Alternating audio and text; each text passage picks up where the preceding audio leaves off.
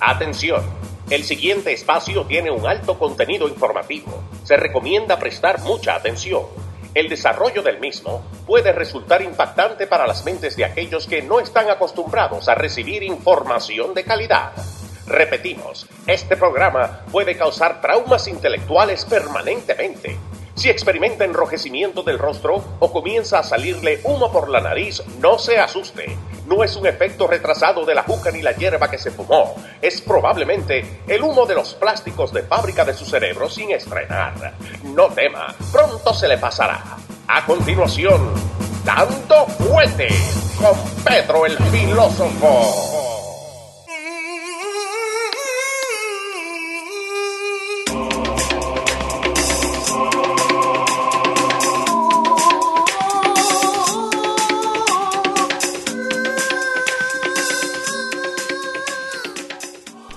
Buenas noches. Buenas noches. Este, como ya todos saben, gracias. Un éxito. Estamos haciendo este Dando Fuerte en vivo esta noche para compartir con todos ustedes. Como todos saben también, estoy en compañía con el amigo Minaya, un hermano y amigo. Dentro de poco le voy a contar quién es marroncito, igual que todos nosotros. Eh, una historia de success, una historia de éxito, y vamos a hablar con él en breve. Este, la idea de citarnos aquí a compartir todos juntos es para enfatizar en el hecho de que tenemos, eh, no, ya si lo alcanzaron mucho, porque ustedes todos se ven que están en buena, se ven bonitos, se le ve felicidad, se le ve paz en la cara. No hay hambre, definitivamente no hay hambre. Clean cut, como dicen en inglés. Eh, pero si ya muchos de ustedes se encuentran encaminados eh, en esta búsqueda del sueño americano, la idea es pasarlo. Eh, tratar de, explicarle a las nuevas generaciones y a los nuevos hispanos que llegamos o que llegan a los Estados Unidos que el sueño americano no está muerto. Eso es un disparate de los liberales eh, porque necesitan la política del pesimismo para poder avanzar la agenda política que tienen en mano. Necesitan hacernos creer que el sueño americano está muerto, porque ellos necesitan víctimas. Le llaman the victimization of the American society. Y es un trabajo que lo están haciendo con mucho éxito, puesto que todo lo están proponiendo desde el punto de vista del fracaso. El mundo se va a acabar en 12 años, de acuerdo a la amiga de nosotros, Alexandra Ocasio Cortés. Eh, las deudas estudiantiles son impagables porque los muchachos no tienen trabajo cuando salen de la universidad. No sé dónde lo están buscando porque el desempleo está en 3.2%. Eh, entonces hay que ayudarlo a buscar trabajo de manera eh, más eficiente. Entonces para ello yo quiero hacer énfasis en la importancia. Eh, parte del sueño americano, el sueño americano no se da si no tenemos una buena cama para soñar. Y para poder soñar bien el sueño americano, hay que eh, dormir bien. Y si nos quedamos en los vecindarios donde llegamos, mucho donde nacimos, y en los vecindarios donde nos recibieron nuestros parientes cuando llegamos a los Estados Unidos, es muy probable que no se pueda soñar bien por el tiroteo, por las músicas, por la bachata, a todo lo que da. Ahora son las motoras, los four-wheelers, llega el verano. Entonces es importante, yo no soy un agente de real estate y no he venido aquí a venderle nada en lo absoluto, como todos saben. Lo único que yo eh, tengo para compartir con ustedes es información de calidad. Entonces, quiero hacer énfasis en un estudio que se hizo en la Universidad de John, Hopkins de la, escuelas, ah, de la Escuela de Health and Human Services de Bloomberg School em, para enfatizar el hecho de la importancia de criar a nuestros hijos en buenos vecindarios. Si me distraigo, es que esta vaina me hace lucir como un vendedor y no me gusta. Pero eh, eh, quiero enfatizar la importancia de poder salir de las comunidades hispanas que los liberales no han hecho adorar, como si fueran nuestras, como si nosotros o nuestros parientes cuando llegamos aquí a los Estados Unidos creamos la calidad de vida que se vive en Camden, New Jersey, que se vive en Newark. Eso estaba destruido cuando nosotros llegamos. Y yo no sé qué tan viejos son ustedes, pero yo tengo 32 años en este país. Y yo llegué al área de Patterson, New Jersey. Y cuando yo llegué a Patterson, ya Patterson estaba jodido. Que no le quepa la menor duda a nadie.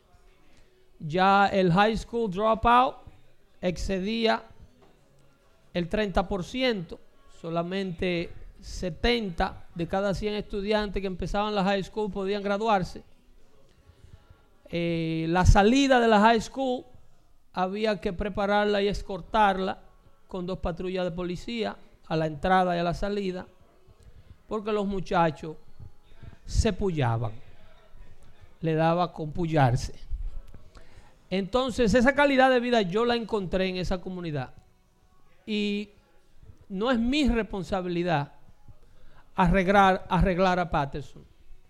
Yo le tengo un gran agradecimiento a la comunidad porque ahí fue donde yo implanté, eh, empecé los, la base que luego me llevó a poder criar mi familia a una mejor comunidad donde hoy día, gracias a Dios, están concluyendo sus estudios universitarios los dos hijos que pude eh, junto a mi esposa crear.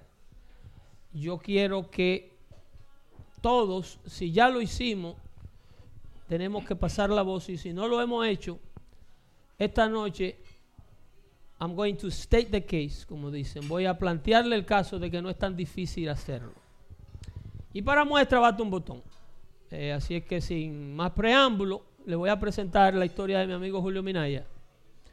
Julio Minaya llegó a los Estados Unidos eh, alrededor del año 2007, ¿no? Sí, 2007 alrededor del año 2007. Eh, la primera vez que yo vi a Julio Minaya, lo vi en el Bronx, New York. En, para serle exacto, en la calle 195, entre Grand Concourse y Morris, para darle una localización. Eh, la cosa no estaba buena.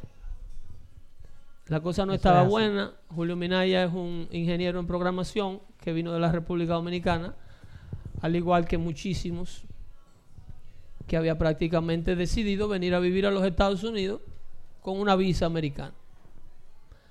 Eh, ahí trataba de iniciar una familia, estaba, tenía una bebé pequeña e intentaba ser un agente de seguro en la comunidad. Eh, se sabía unas 17 palabras en inglés que le salían del carajo. Y hoy día el señor Julio Minaya es un ejecutivo de UPS, eh, trabaja en implementación de programas de logísticas para la, para la empresa. Eh, y siempre hemos hablado constantemente del aclimatamiento y de la pérdida de talento, hombres y mujeres talentosos que se aclimatan a vivir en las comunidades destruidas porque le dicen que de ahí no se puede salir. Que soñar con comprar una casa en un vecindario bueno eso es un disparate, que eso es para gente rica y para gente que llegó aquí hace 200 años. Explíquele usted con su propia palabra cómo empezamos cuando usted llegó de, de los Estados, de la República Dominicana. Con mucho trabajo. Yo empecé como en quinta, maestro. En quinta. Y arranqué en quinta es difícil. Sí, si se está cargado, peor. Es, más difícil todavía. Sí. Porque eh, eh, Para aquellos que no entienden la analogía de arrancar en quinta, las señoras que a lo mejor no quiero ser sexista, pero a lo mejor no guían estándar, un carro arrancar en quinta le toma mucho trabajo, eh, casi se apaga. Eso es así. Ok. El, el punto es que cuando el, yo vine aquí, el, el- ya como, como de- decía, tú, una, había una niña pequeñita en el medio, el, teníamos muchos compromisos y, y eso va a ser muy difícil, muy difícil que uno salga adelante. Pero como decía Pedro, realmente lo que más nos causa a nosotros no, no arrancar, no despegar, es la, lo que nos rodea, La- la- la- lo que nosotros vemos. Porque al estar en el Bronx, todas las personas, mis amigos, los amigos de mi esposa, eran personas igual que yo, éramos personas estándar, eh, Buenas. buenas personas, de buen corazón, ¿verdad? Pero eh, eh, rezagados todos. Y cuando estamos todos rezagados se convierte en lo normal. Correcto. Hasta que en una conversación que tal vez usted no recuerda, de hace mucho tiempo atrás, usted me dijo, si tú quieres echar para adelante, tú tienes que salir de aquí. Tienes que mudarte de aquí del Bronx y mudarte a otra comunidad. Perdón que te interrumpa. En esa ocasión él me dijo de un problema que tenía el apartamento donde estaban viviendo, que creo que había una gotera en plena sala o, o algo por el estilo. Entonces él me estaba preguntando asesoría que qué yo podía decirle a él para él decirle al casero cómo él podía eh, salir de ese abuso y parársele como un hombre. Y entonces la- lo que se me ocurrió decirle fue, vete. Esto no es tuyo, esto tú no lo vas a arreglar, de aquí lo que hay es que irse. A lo mejor le chocó en ese, en ese tiempo, porque él decía, ¿y cómo me voy? Pero continúe. Pero cau- cau- cau- causó el efecto. Eh, la verdad es que mi esposa en ese tiempo ganaba alrededor de 300 dólares a la semana. Y todas las amigas de mi esposa también ganaban lo mismo. Entonces yo, que recién acababa de llegar, yo ganaba más dinero que mi esposa. Y yo no hablaba el idioma, ella hablaba el idioma, era nacida aquí. Entonces yo me empezaba a cuestionar, algo está mal. ¿Cómo, cómo es posible que yo, yo no hablo el idioma, yo estoy recién llegado y cómo yo gano más dinero que tú? Entonces, ahí es donde tú me explicaste, pero mira al alrededor de ella, todas sus amigas ganan lo mismo. Ella no se siente incómoda.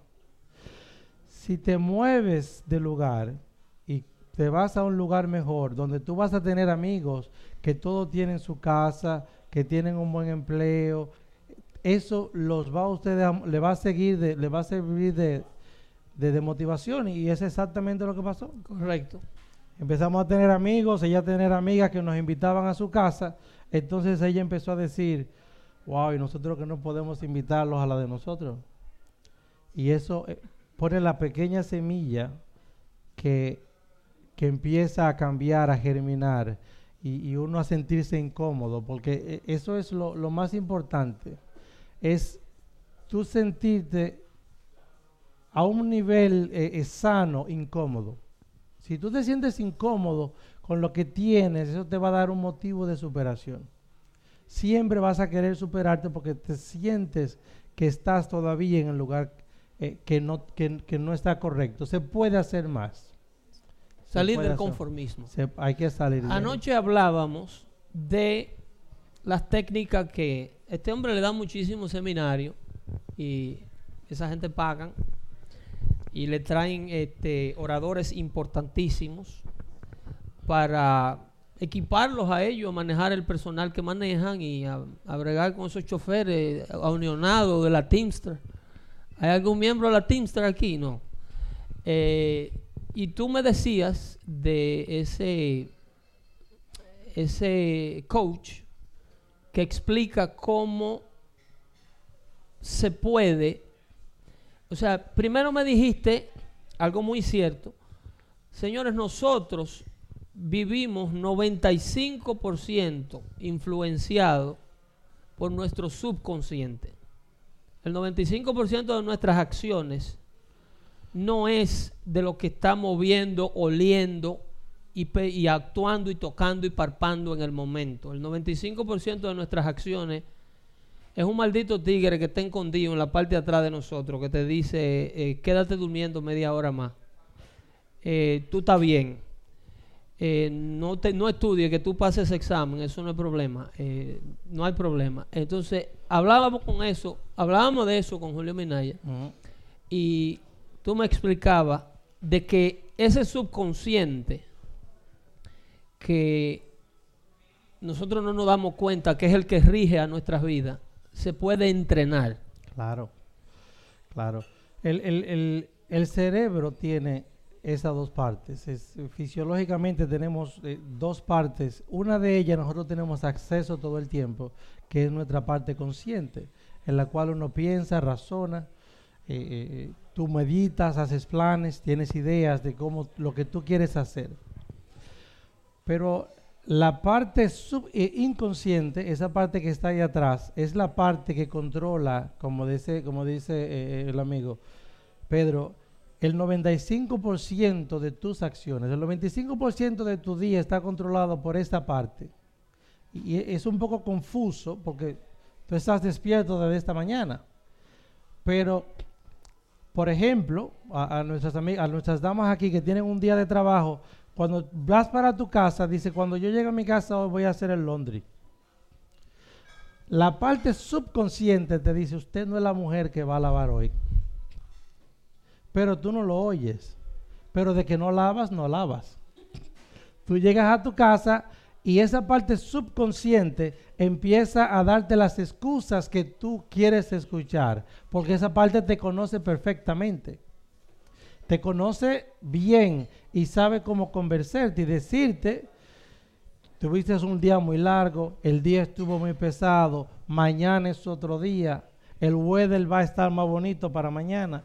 Todas las excusas que tú necesitas y si te Total, convence, esos muchachos tienen muchísima ropa limpia. claro. Eh, Entonces, una vez entendemos eso, y, permíteme eh, abundar un poquito para decirte, esa, esa parte, la parte inconsciente, nosotros la educamos por, las, por lo que nosotros hacemos en el día a día constantemente. Por ejemplo, usted todos los días, todos los días por la mañana se levanta, se toma un cafecito. Y al hacer eso todos los días, usted le, comunica a esa parte inconsciente suya de que eso está bien, de que eso es lo correcto, de que tú estás bien ahí. Entonces, cuando tú no tienes tiempo a tomarte ese café, te sientes incómodo, e- esa parte empieza a mandarte un mensaje porque esa parte tiene una función que es mantenerte en tu estado seguro, en tu estado cómodo.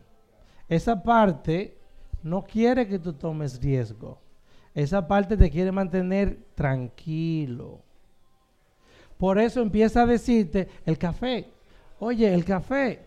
Entonces ya tú empiezas a tener una ansiedad, un, un- un desgane, hasta que tú empiezas a decir en voz alta cosas que salen de la nada y decir, wow, Entonces la me clave, hace falta el cafecito. la clave es crearle esa, es, el subconsciente es como una especie de mamá, de papá que te lo recuerda todo para que te vaya bien. Entonces la idea es crearle trabajo a ese subconsciente en cosas creativas, positivas, edificantes, para que el subconsciente te lo recuerde como la taza de café. Exactamente. Porque como explicamos, ¿de dónde aprende el subconsciente? Eso de lo que tú de los hábitos.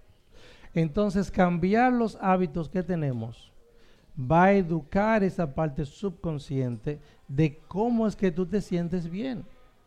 Entonces, si a nosotros nos comienza a molestar el acentito que trajo el niño de la escuela, que llegó diciendo, yo, what up, what's up, mom? Where's my meal? Yo, ¿Eh? Y le dice a la manita, yo, here.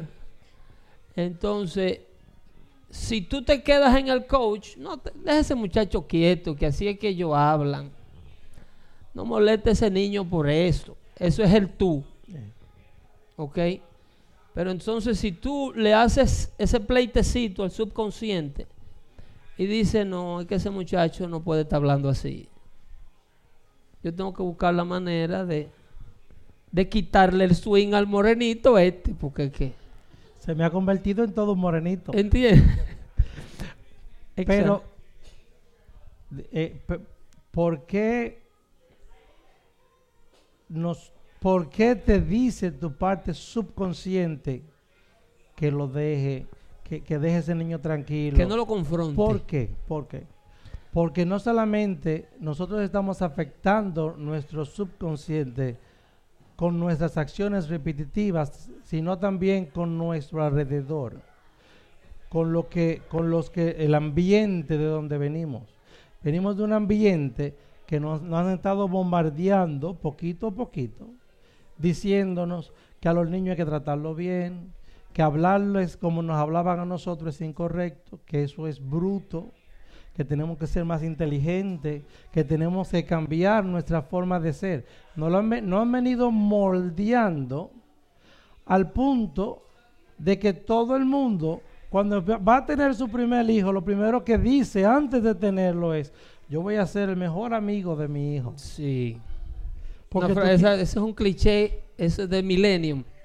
Yo Usted que es un Millennium, maestro, ¿eh? Usted no es amigo del hijo suyo, usted es su papá.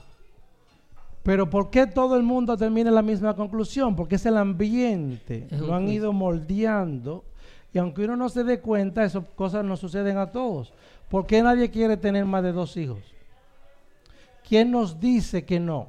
Nadie nos los dice, pero sabemos que tener más de dos hijos es- es- es incorrecto.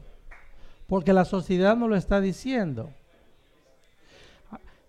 Ese hamburger que usted tiene ahí en la mesa, que se ve delicioso desde aquí, al momento que usted se lo vaya a comer, se lo va a comer en esa misma forma, con la parte más dorada del pan arriba. Es así, ¿verdad? ¿Por qué? ¿Por qué no voltear el pan? ¿Sabe diferente si usted pone el pan? el- el- el- Es el mismo hamburger. pero ¿por qué lo hacemos?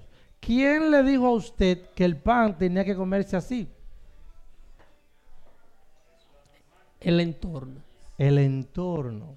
El entorno. Nosotros somos un producto del ambiente. Entonces, tenemos que, de la misma manera que sabemos que esa parte puede ser modificada, tenemos que nosotros elegir qué introducirle a esa parte subconsciente.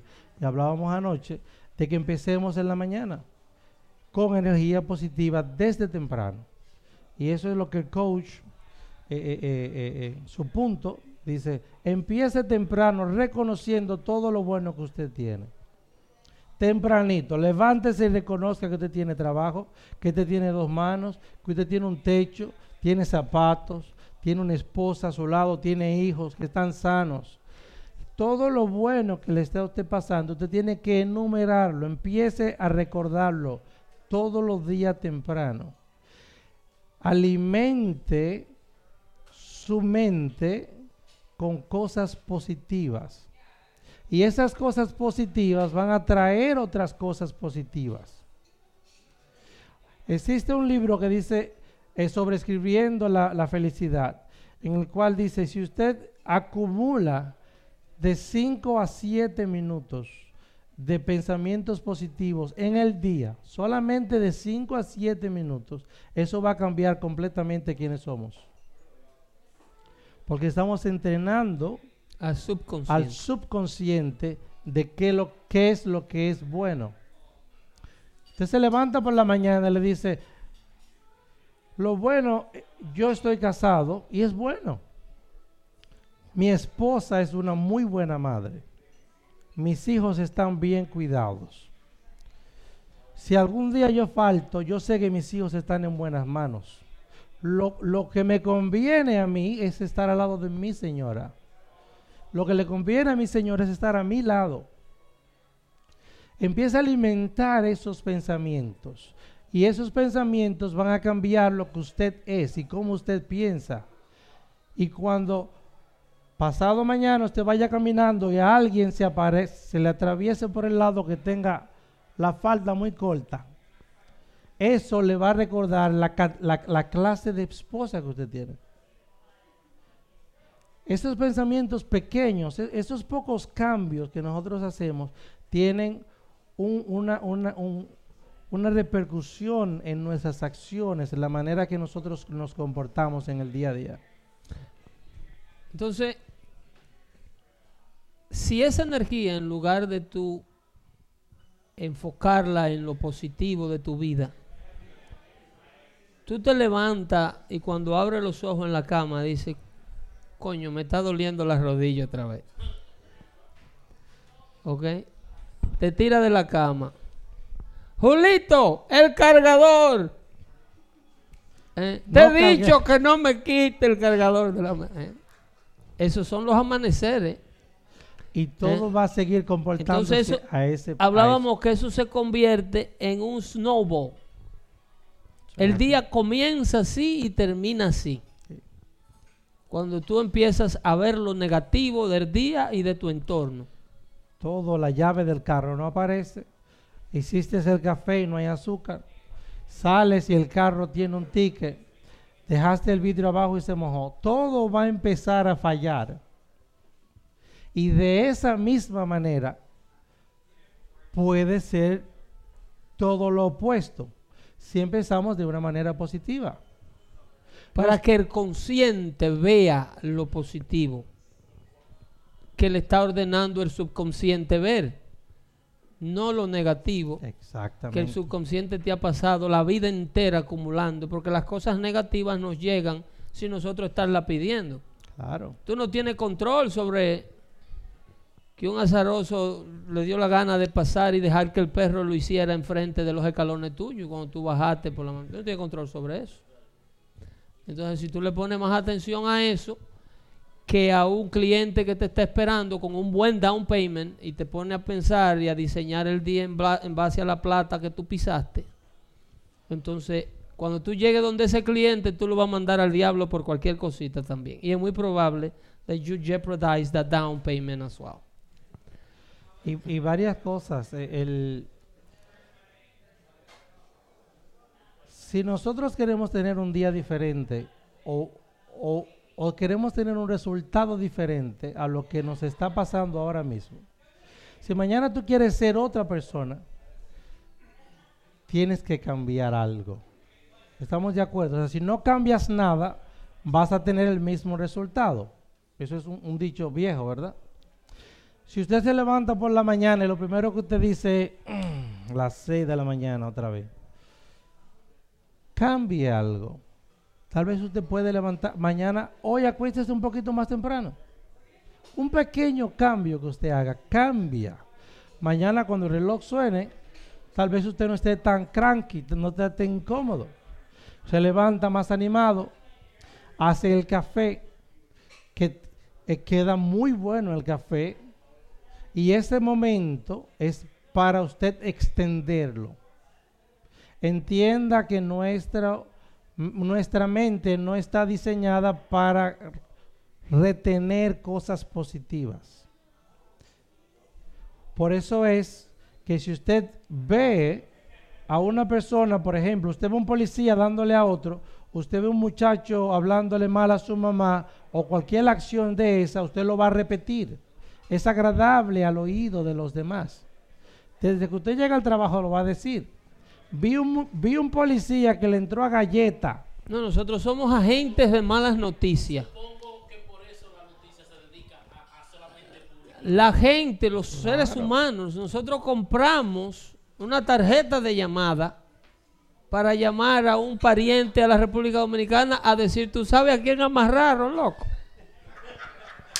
Oye, lo encontraron con cuatro kilos en el baúl. Esa vaina te pone bien. Claro. Porque nosotros somos receptivos a lo negativo. Y eso no edifica. Eso no. Re- óyeme, eh, remunera porque eh, tú te pasas trabajando como un desgraciado. ¿Tú me entiendes? y tú ves el tipo que compró la, la Porsche Panamera y te pasó por el frente de la casa y tú sabes que él está en una vagamundería. Entonces, cuando él cae preso, a, a ti te da tu gustico. ¿Tú me estás entendiendo? Entonces, cuando lo amarran, tú llamas, tú agarras y coges la tarjeta y ya. Y si el que no, el que está allá no contesta, tú le dejas tú un mensaje de voz. Llámame que te tengo que decir una vaina importantísima. Importantísima. Cuando en realidad no lo es. Pero podemos cambiar eso. Simplemente reconociendo que hay que almacenar los, los pensamientos positivos. Ese café no solamente diga que está bueno, deténgase otro ratito y diga, pero es verdad que está bueno. Dese otro sorbo y diga, el café está muy bueno. Si cuando usted se miró en el espejo hoy, le gustó como le quedaba ese poloché, no solamente diga, estoy bonito y váyase por ahí, no, devuélvase. Mírese otra vez. No, la verdad que esa barriguita me queda bien. Óyeme, nosotros estamos de lo más atractivo. Usted tiene que disfrutar las cosas buenas que le pasen. Be happy with yourself. yeah. Si usted hoy tuvo la oportunidad de estar aquí, de, de disfrutar esa cerveza, no solamente tómesela, disfrútela. Esos son los pensamientos que tenemos que, que- que ir acumulando. Cuando estemos manejando por allí y yo te corte adelante, esa va a ser la diferencia entre usted vocearme dos o tres cosas que yo no, entiendo de todavía. montarse en el semáforo y darle una trompada como el actor ese que mató al señor de 63 años. Todas las situaciones son temporales. Todas las situaciones son temporales. Usted es el que hace de una situación temporal una situación permanente. Una pausita. Buena, eh, señores, perdón. Se me ha olvidado eh, to assess uh, the crowd. Y yo ando buscando eh, los amigos liberales, porque yo sé que vinieron. No hay nadie. Eh, Osmani. O usted es Fernando. Agradezco tu presencia y eh, eh, el otro no, no vino. Ok, agradezco mucho tu presencia esta noche. Nos vamos a divertir un rato. No, para nada. Para nada. Estos muchachos, nada que ver. Estos muchachos te cuidan y te van a cuidar siempre. Así es que, entre conservadores, usted lo más que puede hacer es beneficiarse. Este, eh, no había tenido la oportunidad, pero ¿cuánto de nosotros eh, somos dueños de nuestra propia casa? Ya, ok. ¿Y cuánto queremos ser dueños? Ajá, ladronazo, te quedaste abajo. ¿Y cuánto queremos eh, ser propietarios de nuestra, de nuestra propia casa? Todo, ¿verdad?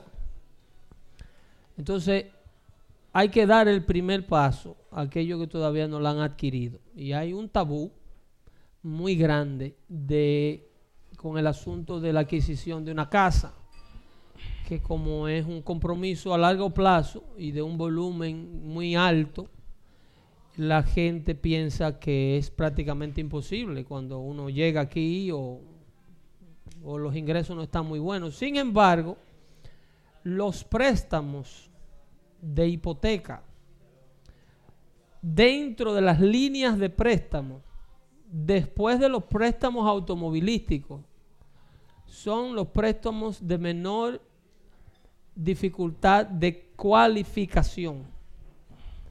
Es más fácil calificar para un préstamo de una casa con un crédito no muy bueno que calificar para una línea de crédito personal. Eh, tú vas al banco a solicitar 10 mil dólares que te lo presten a ti y es muy probable que el banco te diga que no si tú no tienes un historial crediticio sólido y si no puedes demostrar solvencia. Sin embargo, tú luego te diriges a tratar de comprar una casa y te van a aprobar un préstamo, probablemente te aprueben un préstamo de 350 mil dólares. Y la gente dice, pero el banco es loco, no me quisieron prestar 10 mil dólares y me prestaron 350.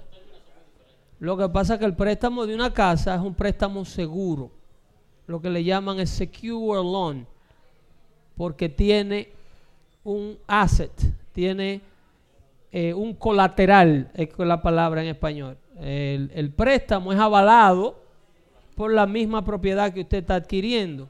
Entonces eso hace los estándares de calificación un poco más suave. Eh, el, puntuaje de crédito eh, con 620 en adelante, cualquier oficial de préstamo, si no hay una marca muy grande en el crédito, puede trabajar. Eh, también hay muchos errores que se cometen con el nivel de ingreso. Para comprar una propiedad hay gente que cree, yo tengo que ganar 100 mil dólares. No. Dependiendo qué propiedad usted vaya a comprar, obviamente el precio va a afectar mucho. Pero hay propiedades que también absorben eh, eh, your acquisition power. O sea, si tú vas a comprar una casa de una familia en un vecindario con una tasa de impuestos muy alta, como vamos a hablar ahorita más tarde, el banco va a ver que la responsabilidad de los pagos mensuales cae única y exclusivamente sobre tus hombros. Pero si tú vas a comprar una casa por primera vez, algo que yo recomiendo mucho, eh, hay gente que eso lo aterroriza, porque hay gente que no quieren comprar una casa de múltiple vivienda o de dos familias, porque a veces nadie en la familia es handy, no hay un hay tigre que tú lo pones a cambiar un bombillo de eso y se parten el pecueso de las sillas se matan. Entonces hay gente que no quieren casas que tengan que bregar con un inquilino, pero es una manera de calificar más fácil para un préstamo de una casa cuando tú estás solicitando un préstamo de una casa que ella contribuye con la mitad del compromiso mensual o más, porque tiene un apartamento que lo vas a rentar. Entonces el banco ve eso como un alivio a la responsabilidad financiera tuya. Entonces por ahí se hace más fácil calificar y luego de la segunda casa se hace la transición a una vivienda porque todos queremos privacidad, nadie quiere tener un niño corriendo a las 6 de la mañana arriba o a las 12 de la noche. Eh, a veces tú estás tirando, eh, eh, jugando de mano con la señora. Y entonces esas cosas y el vecino te toca así. Y la pared de vecino, las niñas están despiertas, por favor. Entonces esas cosas... Yo entro a las 6 de la mañana, vecino, a trabajar. Esas cosas son buenas cuando se tiene una casa de una familia, porque hay privacidad, tú eres tu propio dueño, no molestas a nadie. Pero para hacer... Es un buen paso tratar de adquirir una, una, una casa de múltiples familias en tu primera compra, porque además de que es más fácil clasificar, calificar, también es un buen negocio.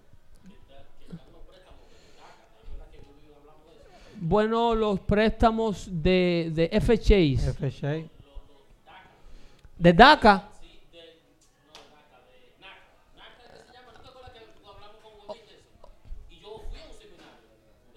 Oh, NACA son lo, es una agencia federal que asesora de asesores y ayudan a modificar aquellos que tienen préstamos con intereses altos también. Pero eh, para nada se dejen intimidar del proceso de intentar eh, comprar su propia casa, ser dueño de su propia vivienda, porque esto definitivamente es la base del sueño americano. De hecho, eso lo consideraron tan importante que en el 1992, eh, cuando el amigo William Jefferson Clinton eh, fue presidente de los Estados Unidos, el Congreso de entonces, eh, ofreciendo las cosas que ellos ofrecen, porque ustedes saben que los liberales les gusta mucho dar el dinero ajeno, obviamente. Entonces, en aquella ocasión, eh, se pasó un proyecto de ley que se llamaba The Fair Housing Act. En ese proyecto de ley, para aquellos que a lo mejor son muy jóvenes, se quería eh, hacer a cada americano, era un derecho, se promovía como un derecho el ser dueño de tu propia casa. Como que todo el que estaba vivo podía ser propietario. Y hay gente que desafortunadamente no pueden ser dueños ni de sus calzoncillos. Porque un compromiso financiero de ese tamaño requiere cierto nivel de pensamiento. Entonces, ¿qué sucedió? Se obligó prácticamente o se, o se hizo un pacto con todas las instituciones financieras y se creó una institución que se llama Fannie Mae y otro, otra institución que se llamaba Freddie Mac o que se llama Freddie Mac. Entonces, esos eran dos bancos federales que fueron creados para decirle a los bancos más pequeños, darle el préstamo para la casa a Julio y si Julio no te paga, yo te pago. Entonces esos bancos dijeron, con la garantía del gobierno más poderoso del mundo, vamos a aprobar el préstamo. Todo el que venga aquí, aquí nadie se va sin su préstamo para casa. Aprobado, aprobado, aprobado. Entonces, eh, luego, cuando se estaba poniendo la cosa, estaba eh, eh, red flags, como llaman. Aquí estamos aprobando préstamos a gente que no califica para inquilino. Entonces pasaron una ley aún peor que se llamaba The Stated, Income. Ah, eh, eh, o, sea, eso era una opción que no permitía al banco forzarte a que, a que tú buscaras credenciales de calificación. Y tú podías decirle al banco, deme la casa, que yo la puedo pagar porque yo gano 100 mil dólares. Entonces el banco lo único que te decía, state that income. Entonces, you state that income, meaning, tú lo escribías en un papel y decía, yo Julio Minaya, yo fulano de tal, gano 100 mil dólares al año. Eso era todo lo que se necesitaba. Entonces el banco te daba un préstamo basado en que tú tenías ese ingreso. Y dieron préstamos y dieron préstamos y dieron préstamos. Y el resultado fue el famoso colapso financiero del 2007, cuando todos esos préstamos se reunieron y se creó la famosa burbuja. Porque como habían tantos compradores calificados, ¿qué pasó? Al haber una, una demanda tan harta de propiedades, de casas, porque todo el mundo estaba comprando, las casas subieron por las nubes. Entonces gente estaba pagando 450 mil, 550 mil dólares por ranchos, por ranchos que tú lo demolías y no ganaba, no hacía 35 dólares de clavo. Rancho con todo tipo de problemas, con un techo malo, con equipo de calefacción roto, con paredes destruidas, casas construidas en el 1940 que nunca habían sido reparadas ¿Cuánto cuesta? 450 mil. Dos semanas en el mercado se vendió. Porque había una gran demanda, porque la gente andaba con, con un cheque prácticamente en la calle y la compro, la compro, la compro. Entonces se creó esa burbuja y los bancos se llenaron de lo que le llaman eh, toxic assets, que es bienes o colaterales tóxicos, porque yo le hablé del colateral ahorita. Entonces el banco te da un préstamo para una hipoteca de manera fácil porque la casa vale lo que te está prestando. Pero aquel entonces las casas no tenían el valor de lo que se estaba tomando prestado. Y cuando llegó el momento de reposeerla, no hacían nada los bancos con reposeerla porque lo que estaban reposeyendo eran cacarones, eh, shells, empty shells. Y así vimos comunidades completas cerradas y cerradas. Entonces, hay que evitar caer ahí. Y las cosas se han puesto un poco más restringidas para calificar para un préstamo, pero eso no lo hace imposible.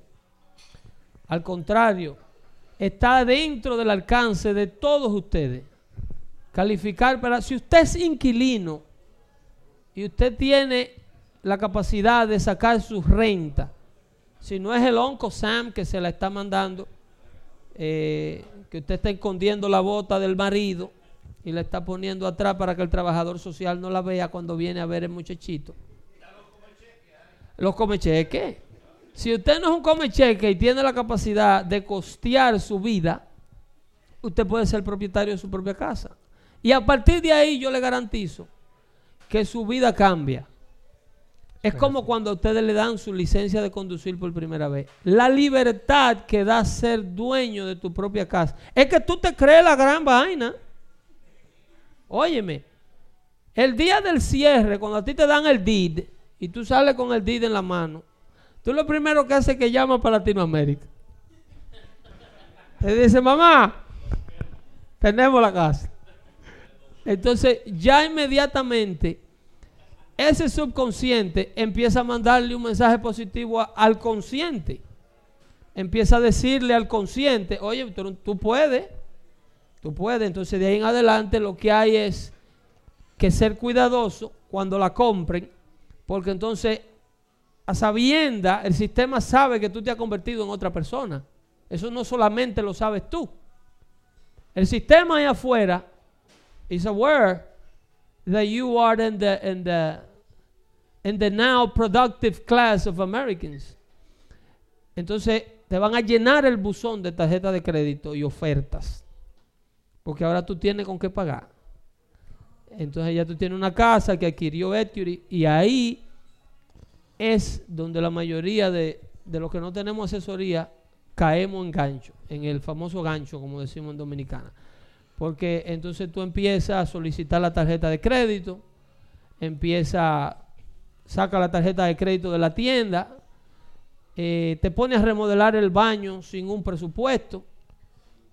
Hay gente que un día se levantan y rompen un baño pero no planificaron cuánto se van a gastar en el baño. Y no hay cosa más adictiva que una remodelación de construcción. Tú comienzas un proyecto de construcción de tu propia casa con un budget de 3.500 dólares y eso termina en 12. Yo no tengo que ver qué es, porque cuando tú y la señora van, si es la habitación de la niña, que, la niña necesita una habitación para ella sola. Ya no puede compartir una habitación. Tú agarras y bajas a Home y en principio el contratista te había dado un presupuesto para una puerta de 80 dólares. Pero cuando tú llegas a Home Depot y el tipo de Home Depot te dice, no, porque si usted aplica por la tarjeta, usted califica para... Desde que te califican para 500, ya la puerta de 80 dólares te apesta. Ya, pues, esa puertica que vamos a poner. Esa niña hay que ponerle una puerta más linda de ahí. Una puerta sólida, de madera. Eso es así. Entonces se convierte en un down spiral. Que cuando tú te vienes a dar cuenta, la casa tiene 50 mil dólares de equity y tú debes 95 mil en tarjeta.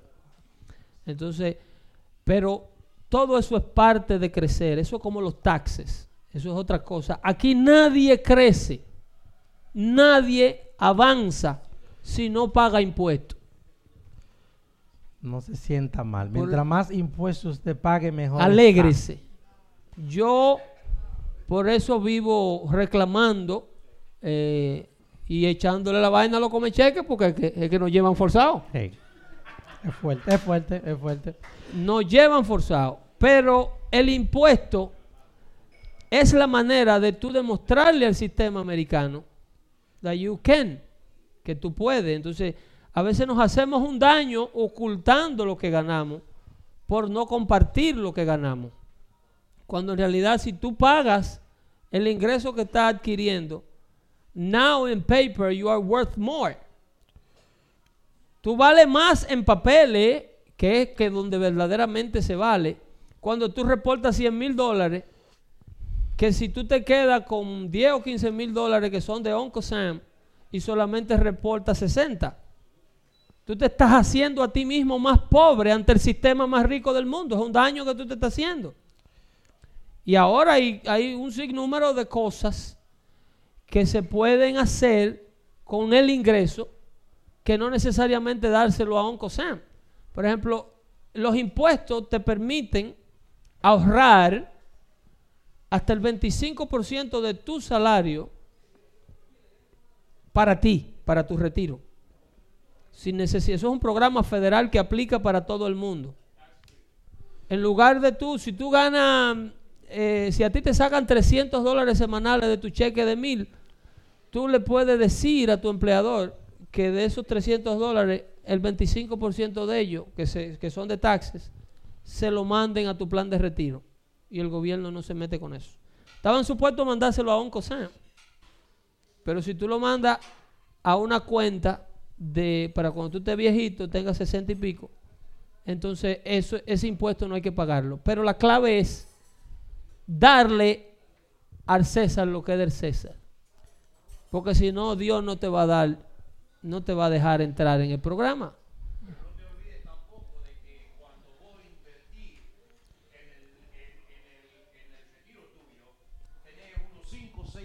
Economía sube y baja. Correcto. Los Estados Unidos, sube Sí, y baja. sí. Entonces, cuando vos llegás a un, a un punto de tener 65 años, ¿ok? O ponerle 60 años, y has invertido por 20 años en el stock market, no en el stock market, en el retiro tuyo. Cuando vos llegás a los 65 y la economía cayó, cayó todo. No hay ningún seguro ahora, ningún retiro de que te asegure de que los se- 600 mil dólares que vos pusiste en 25 años se te dé a vos el dinero para atrás. No.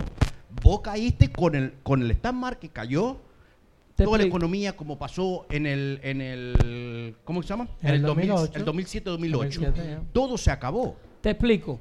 Eso, eso, eso a veces, eso afecta un montón de cosas y a, a- a- a la moralidad de la persona, porque cuando ya tiene 65 años, ¿dónde va a ir a trabajar? Te explico. Te explico. El hecho de que hay un riesgo en el mercado financiero, cuando tú pones un dinero aparte para tu retiro, no le da una justificación a nadie para guardar el dinero del retiro abajo del colchón. Cuando tú tienes o participas en un 401k, al igual que en todas las otras cosas del mundo en las que usted se envuelve, usted tiene una responsabilidad de monitorear su cuenta, de mantenerse informado. Para eso es que hacemos dando fuerte, ¿eh? Porque el mercado financiero no vende otra cosa más que información. La gente se hace rico en Wall Street cuando sabe lo que nosotros no sabemos. Si nosotros sabemos, si yo tengo de fuente segura que en Guatemala las empresas que están vendiéndole café a Starbucks van a ser afectadas por un, por un bicho o un parásito, como le digan ustedes, que va a dañar todas las plantas en los próximos seis meses. Yo tengo esa certeza. ¿Entiende? Yo tengo la responsabilidad de mandar a mi agente o decirle a mi agente, vámonos de Starbucks. No que U, que A, no, nos vamos de Starbucks. Eso es lo que se hace en Wall Street. Eso era lo que hacían los congresistas. Antes de que existiera el Congreso Republicano número 124, creo que era, se pasó una ley cuando le quitaron el Congreso a los demócratas, luego de que el presidente Barack Obama enfocara toda su presidencia en el seguro de salud famoso Obamacare y se olvidara de los inmigrantes, se olvidara de la economía, se olvidara de todo lo que existía. Entonces, el Congreso del 2010 le dieron todo el control a los republicanos. En ese año, ese Congreso pasó un proyecto de ley que le prohibía a los congresistas hacer inside trade, o sea, apostar al mercado de valores a sabienda de las cosas malas que iban a suceder, porque ellos tenían acceso a las buenas y a las malas. ¿Tú me estás entendiendo? Si ellos sabían que una buena información se estaba llevando a cabo antes de que estuviera disponible para mí, que soy un hijo de vecino, ellos podían mandar a su agente a decirle, cómprame tal acción. Así fue que Nancy Pelosi y su marido se hicieron ricos, millonarios. En una sola transacción, el marido de Nancy Pelosi se cree que hizo 90 millones de dólares. Cuando el- el- se pasó una ley que prohibía que los cupones de alimento se dieran en el papelito que parecía un billete de un- una papeleta. Porque según ellos, eso era humillante para el recipiente de cupones de alimentos porque todo el mundo sabía que esa persona estaba recibiendo una caridad del gobierno. Entonces, trataron de canalizar todas las ayudas públicas para ser recibidas con una tarjeta débito con el sello Visa de Bank of America. Entonces Nancy Pelosi y el grupito de adentro sabía que la firma Visa iba a firmar un acuerdo con el gobierno a través de Bank of America que le iba a permitir el manejo de, una transac- de, transacciones por, un, por montos de, de más de 1.6 billones de dólares mensuales que se le depositan a todos los locos y todos los comecheques de este país. Este país, tú ves la fila en Bank of America de gente cambiando y sacándolo entero. Hay muchos que lo necesitan, hay muchos que califican, pero hay muchos sinvergüenza que se hacen. Entonces, pero la clave es, y para responder tu pregunta, que hay que estar al tanto. Si usted tiene un plan de retiro y usted está viendo, usted tiene primero que ver a qué se le está apostando en su retiro. En qué corporación. eh, eh, todos los meses, su compañía que le maneja el dinero que usted está ahorrando le manda un statement y le dice por dónde va la cosa y qué cantidad están poniendo en qué y qué cantidad están, no están poniendo en, dónde.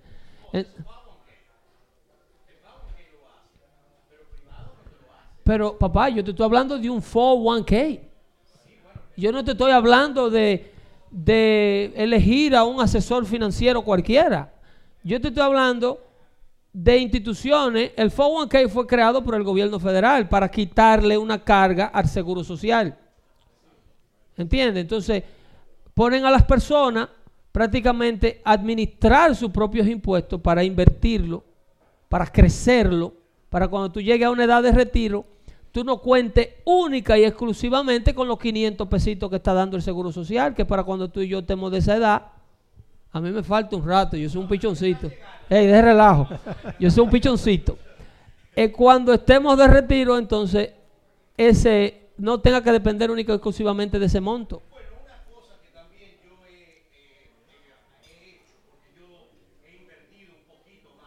Y el, y el Mike. He invertido porque en el 2008, se, cuando cayó la economía, tuve una deuda, eh, no una deuda, sino perdí muy mucho dinero. Ok. Casi 250 mil dólares tenía ya en el retiro. Te estoy hablando con 28, 32 En años. un plan de retiro. No, no, bueno, no estaba el 501k en Oh, ese momento ya, todavía. Pero ya estaba en el, en, en- en un, como el seguro social. Ya cuando vos haces un plan de, de, de- de retiro para... Tú tenías los 65. un, un IRA, exacto. an Independent Retirement Account. Exacto. Un IRA. Porque ellos te lo manejan al dinero. Claro. Ellos te lo manejan al dinero. A los 250 mil dólares de ahí yo perdí casi un 80%. Sí. Yo, como la, perdí el trabajo, perdí todas las cosas, ¿qué es lo que hice? Saqué el dinero que me quedaba, el 20%. Cuando yo saqué el dinero del 20% que me quedó, me encontré de que yo tenía que pagar taxes sobre eso. ¿Por qué? Porque tenés que, eh, tenés que pagar, ¿cómo se llama? La penalidad. Tiene pregunta. Tenés, ¿Ah? Sí, no te escucho, pero que el joven quiere otra, una, hacer una pregunta también. Ok. Entonces, lo, lo mejor para mí fue invertir en, en vivienda. Claro. ¿Me Real, entiende? est- real estate es lo que estamos hablando. Porque eso está, está bien, pero acordate muy bien de que el real estate ahorita mismo para comprar una casa no solamente es tener, vos traes un cheque porque vos podés pagar tu casa eh, o tu apartamento, pero te incluye el surf, te incluye, ¿cómo se llama? El eléctrico, te incluye un Te montón me, de me- otras te cosas. me va a poner pesimista para que los No, muchachos no, que no, han comprado, porque te estoy hablando de la política del pesimismo. Yo, yo sé, yo sé, yo sé, yo sé, porque todo se puede. Sí. Todo se puede. Pero te Pero no se le dijo a la gente qué es lo que es lo que viene después de que la misma responsabilidad que debe tener un ciudadano que vive en un apartamento y se considera responsable. Si usted vive en un apartamento en la actualidad que no es suyo y usted no tiene un seguro de inquilino, usted es loco. Usted es loco. Porque si la casa, el inquilino de abajo la quema, le van a quemar los trastes suyos y usted se va a quedar en la calle. Entonces usted tiene que adquirir un sinnúmero de responsabilidades como inquilino Usted tiene seguro de auto. Usted debe de tener un seguro de apartamento. Usted paga una renta. Y de hecho se le está pagando a otra persona. Usted le está pagando la propiedad a otra persona con el dinero suyo. Entonces usted lo único que tiene que hacer es transferir todas esas responsabilidades de persona decente, que lo somos todos, y transferirla a su propiedad, a su casa. Usted trae esa plata para acá, usted trae ese seguro para acá, y en lugar de usted estar asegurado en un apartamento ajeno, usted se asegura en su casa. Pero yo insisto que por el hecho que usted nos, por el hecho que usted sea inquilino, eso no lo excluye a usted de las responsabilidades que luego usted va a adquirir cuando adquiere una casa. Porque usted como inquilino paga luz. Usted como inquilino paga, en, muchos apartamentos paga agua, paga gas, debe pagar un seguro de inquilino y paga una renta. Las mismas cosas usted se las lleva a su propia casa. Cuando usted en su propia casa, usted va a pagar luz, va a pagar agua, solo que lo está haciendo para su propiedad, con la diferencia que el día que usted quiere hacerle el bautizo al niño en el patio, no tiene que pedirle permiso al landlord. ¿Entiende? Maestro, De sí, le manda saludos eh, desde Texas a Jesucristo, ¿viste? eh, ya. ¿Cómo Maestro, está? pero yo con 250 mil pesos yo me retiro de aquí, me voy. ¿Para dónde? ¿Y? Para otro lado.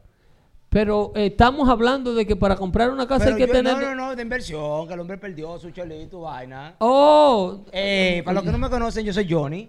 Para los ya. del chat. Ya. A ver qué es lo que es. Eh, maestro, yo estaba oyéndole a usted del 401k. Yo enti- eh, las compañías, cuando usted tiene un fo- eh, un 401k, le duplica lo que usted pone. Está bien, hay empleadores, Aunque, no todos. aunque tú pierdas, siempre hay un balance que de recuperar tu dinero. Correcto.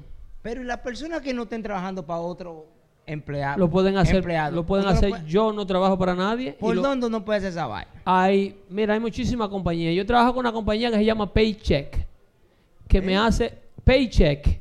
Es una compañía que hace el, que hace el payroll ¿Qué hace perros? de los muchachos que trabajan conmigo y me hace un plan de retiro a mí.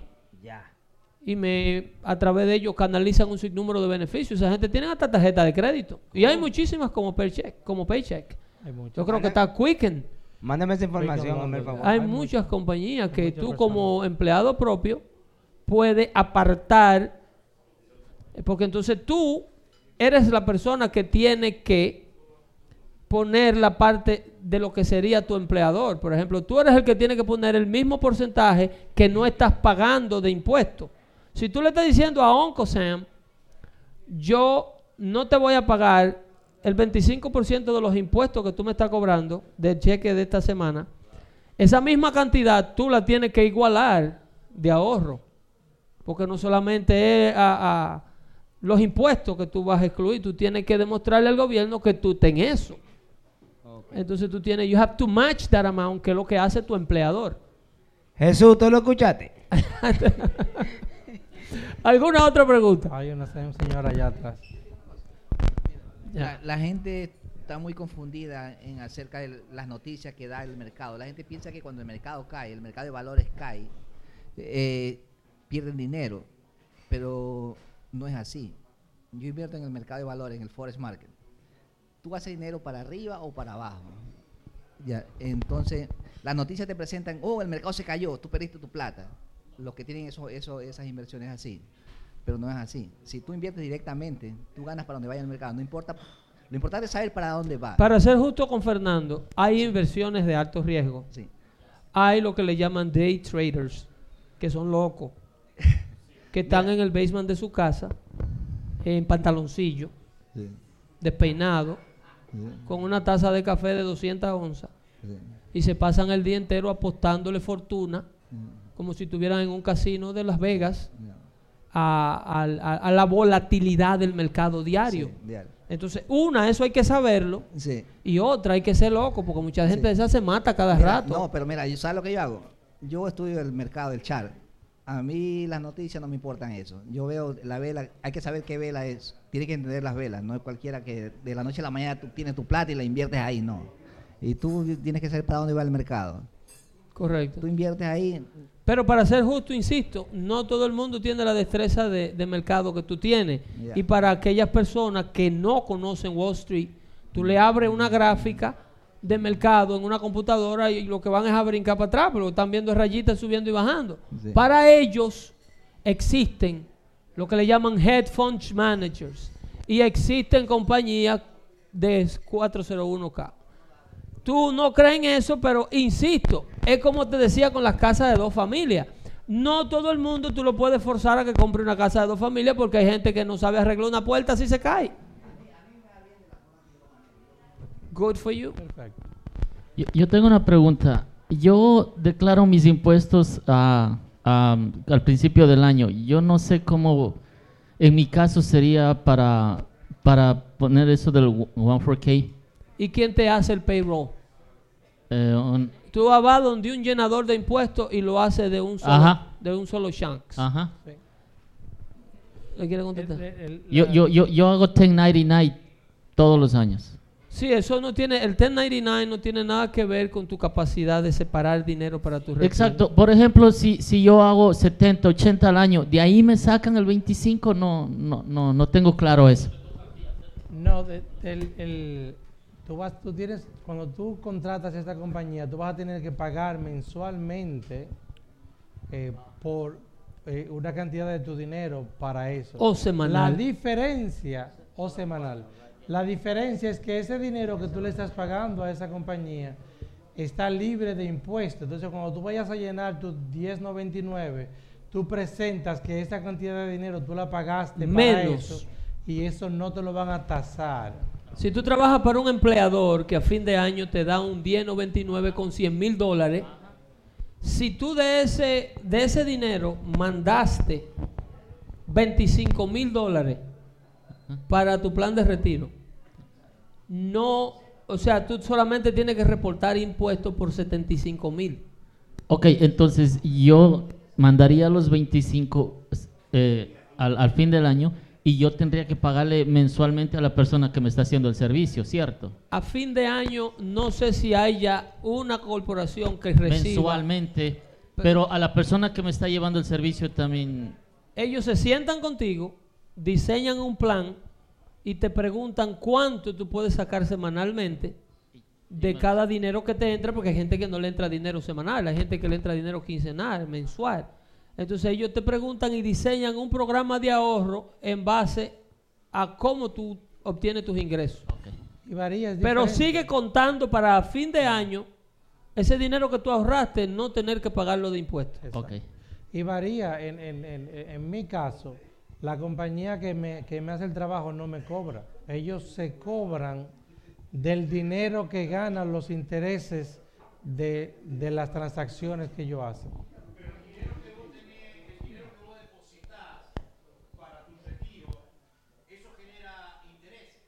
Correcto. Exacto. Que pagarlo a fin de año. Cu- cuando, cuando eh, si los retiras, Oh, si no, los no, no. sacas, No, porque vos, eh, eh, si lo usas, es, aunque no lo uses, si lo dejas madurar, no. vos decís... Si dejas madurar Sí, los no. fondos, ¿por cuál es la lógica? La lógica es que tu dinero crezca. La-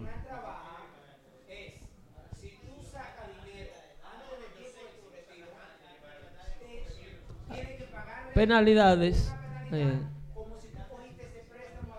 correcto. Pero si tú duras el tiempo que tienes que durar Correcto. ahorrando tu dinero, no tienes que pagar nada y eso es tax Free. zero.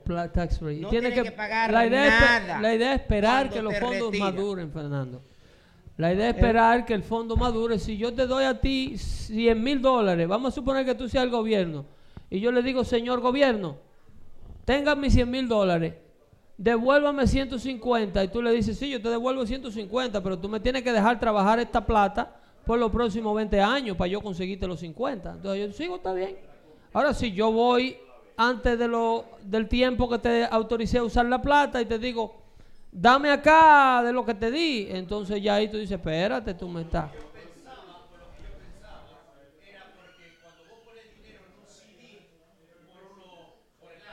Es otra cosa. es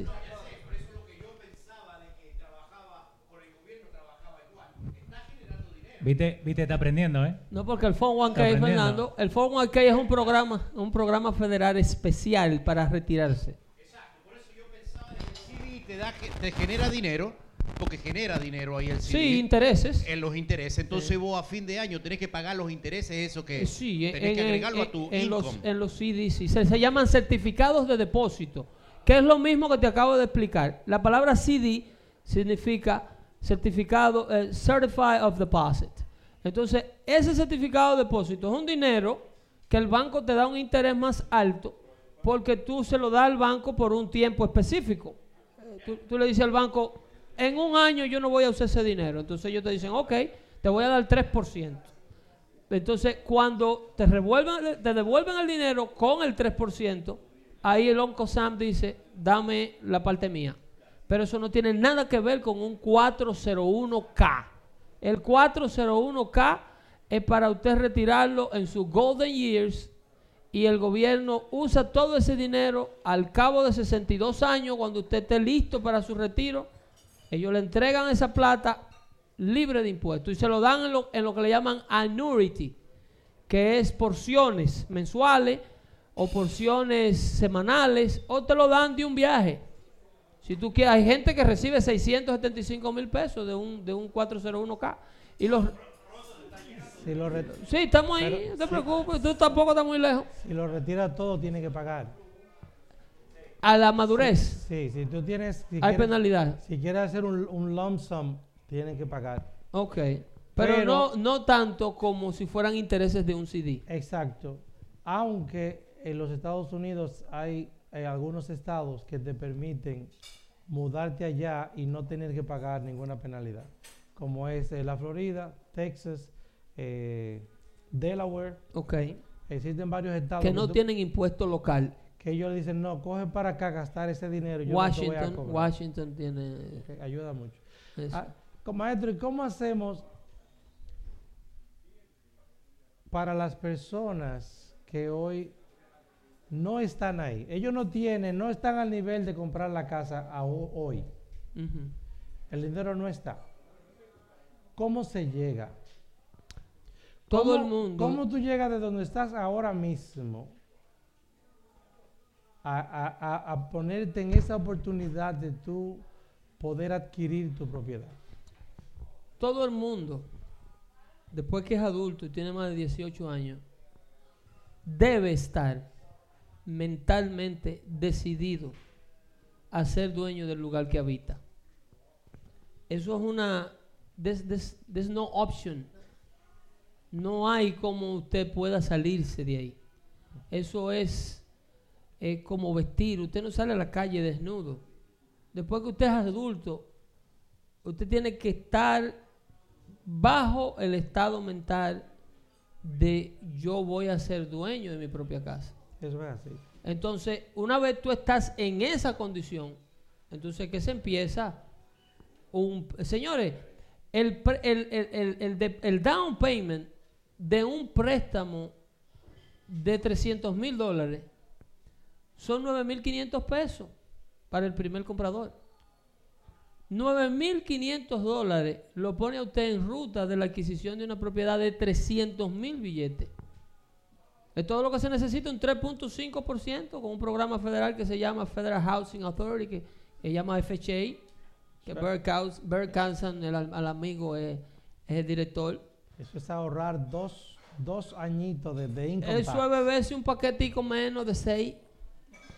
De income tax. Eso es, en lugar de comprar el Toyota Avalon, comprar el Toyota Camry. Eso es, en lugar de comprar en Macy, comprar en Marshall. Bueno, Marshall. ¿Entiendes? Está buena la zapatilla. de. Eh, eso es en lugar de, de Louis Vuitton, Calvin Klein. Porque que no es que usted va a andar como un loco en la calle. Cambia el café de 4.50 de Starbucks por el de... Por el de Dunkin' Donuts a o un cámbialo 80. por el de McDonald's a dólar. de McDonald's. Eh, eh, la idea es ponerse en el Eh. camino Sabe a dólar. de planes más grandes. O sea, yo veo gente, yo, yo conozco un señor taxista que un día me vino a enseñar una correa Luis Ferragamo, ¿qué se llama? Salvador. Salvador. Salvador Ferragamo. Y me enseña Levilla con ese orgullo y sí. Mira, loco, lo que me compré. Digo, ¿cuánto costó? 925 dólares. Digo, qué bien.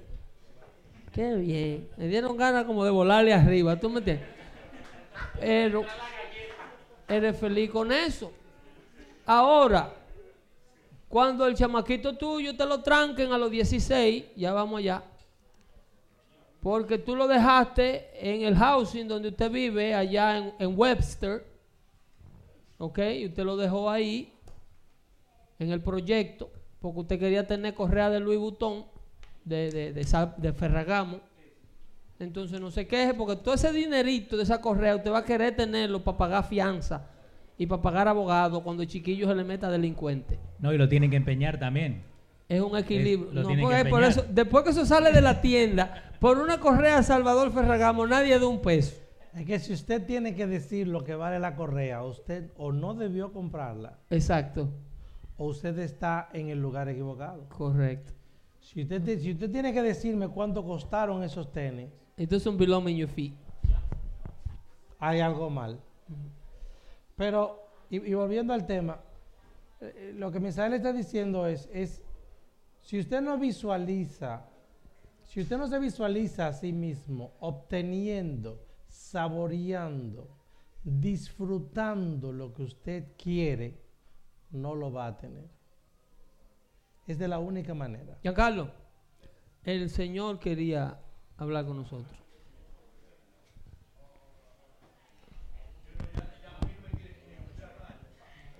Sí, buenas noches. Este, lo que usted estaba explicando se llama compromise. Y de cambiar a Starbucks, a Dunkin' Donuts, Exacto. siempre you have to compromise. Exacto. Nosotros hicimos eso. Vivíamos en un apartamento en Brooklyn pagando 1.600 al mes. Compramos una casa en Monroe, New York, Hudson Valley.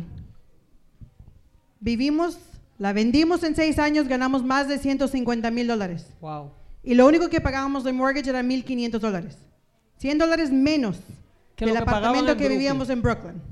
La vendimos, ganamos más de cin- 150 mil dólares y apenas construimos una casa casi al doble que vale más de medio millón. ¿Cuántos hijos tenían cuando salieron de Brooklyn? Dos.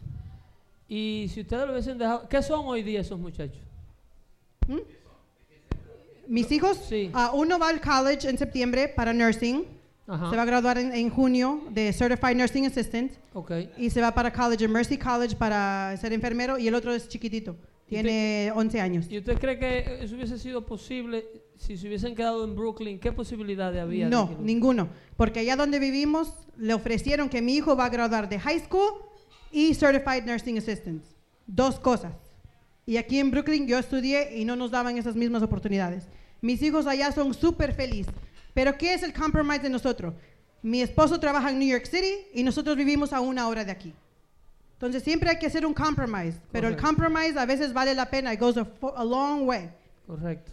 Correcto. Y mis hijos están súper felices más allá que aquí. Hay una justificación, por ejemplo, en nosotros los hispanos, de decir que los niños, cuando van a ser buenos, eso tú lo has escuchado mucho, cuando el muchacho va a salir bueno, sale bueno donde quiera. Bueno, En los vecindarios buenos, Ok, voy, voy a hablar yo, yo soy el esposo. Sí. No, no, la verdad es que no. Mi hijo estaba en la escuela en Brooklyn ya, y ya estaba desesperado por el trato de los mismos niños alrededor. Claro. En Brooklyn nadie te conoce. Ya. En Brooklyn eres nada más un número. Él mismo me lo dijo. Las maestras te tratan como quién sabe quién eres. ok. Donde Y- vivimos, todo el mundo se conoce, todo el mundo se habla, todo el mundo sabe quién niño eres. Te lleva al bus, si tienes un problema, la maestra te ayuda. Te lleva al bus de la casa a la escuela, de la escuela a la casa.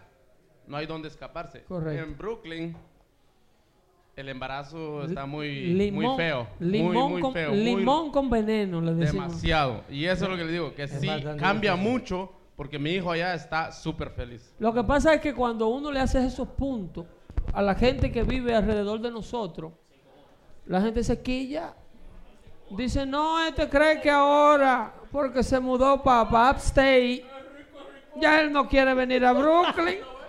Le ha cambiado hasta el acento ese baboso. Se le está... Un hombre que andaba desbaratado aquí, que lo veía yo, porque de una vez se ponen protagonistas. Dos veces a la semana le compraba yo el café porque él Como que en, el- en los barrios de los blanquitos, oye la otra, fal- la otra frase, como que en los barrios de los blanquitos no hay delincuentes. Los blanquitos son los que más marihuana fuman. Sí, sí, sí, está bien, pero, ta- pero también son los que más gente tienen en todos los sitios heavy. En Wall Street hay más blanquitos que de cualquier otro lugar. depende del área donde tú vives. O sea, si tú vives en Brooklyn, las amistades que tú, tú la ves, que, sí, no, las amistades que tú tienes, que tú, tu vecino, no es un, que pues, puede ser un delincuente, puede ser, ¿tú entiendes? Puede ser un housekeeper. Si tú te mudas Y yo, caramba. tú no tienes dinero, pero tú te mudas a un sitio que es en un sitio muy bueno. Los vecinos tuyos son, o son doctores, o son am, o abogados, y eso crea un, un, un mo- un motivamiento. a- a- y no solamente eso, los hijos tuyos, los, los, los amiguitos que hacen los amigos, lo- los, amiguitos de tus hijos, van a, los padres de esos amiguitos son doctores. Tú sabes que ah, incluso eso jala cosas buenas, porque, porque una relación que tú estás creando y tú vas, ah, yo conozco, y te hace amistad de, de abogados, de doctores que viene a ver, te consiguen mucho mejor trabajo y tú por ahí te vas. Se pega, todo se pega. Definitivamente. Se pega, se Lo que, lo que hablábamos al principio, este, si ustedes ponen el PowerPoint ahora, porque yo estoy ciego a terror, No, no, está bien, yo te ayudo. eh, entonces, en ese orden, sí, pues esto, esto no lo lee ni el diablo. Eh, Pero era para que pusiera Eh, nota, Leo, una, Leo, una preguntita más. Ya, Pedro. ah, ¿Qué micrófono es que está haciendo eso, Leo? all right.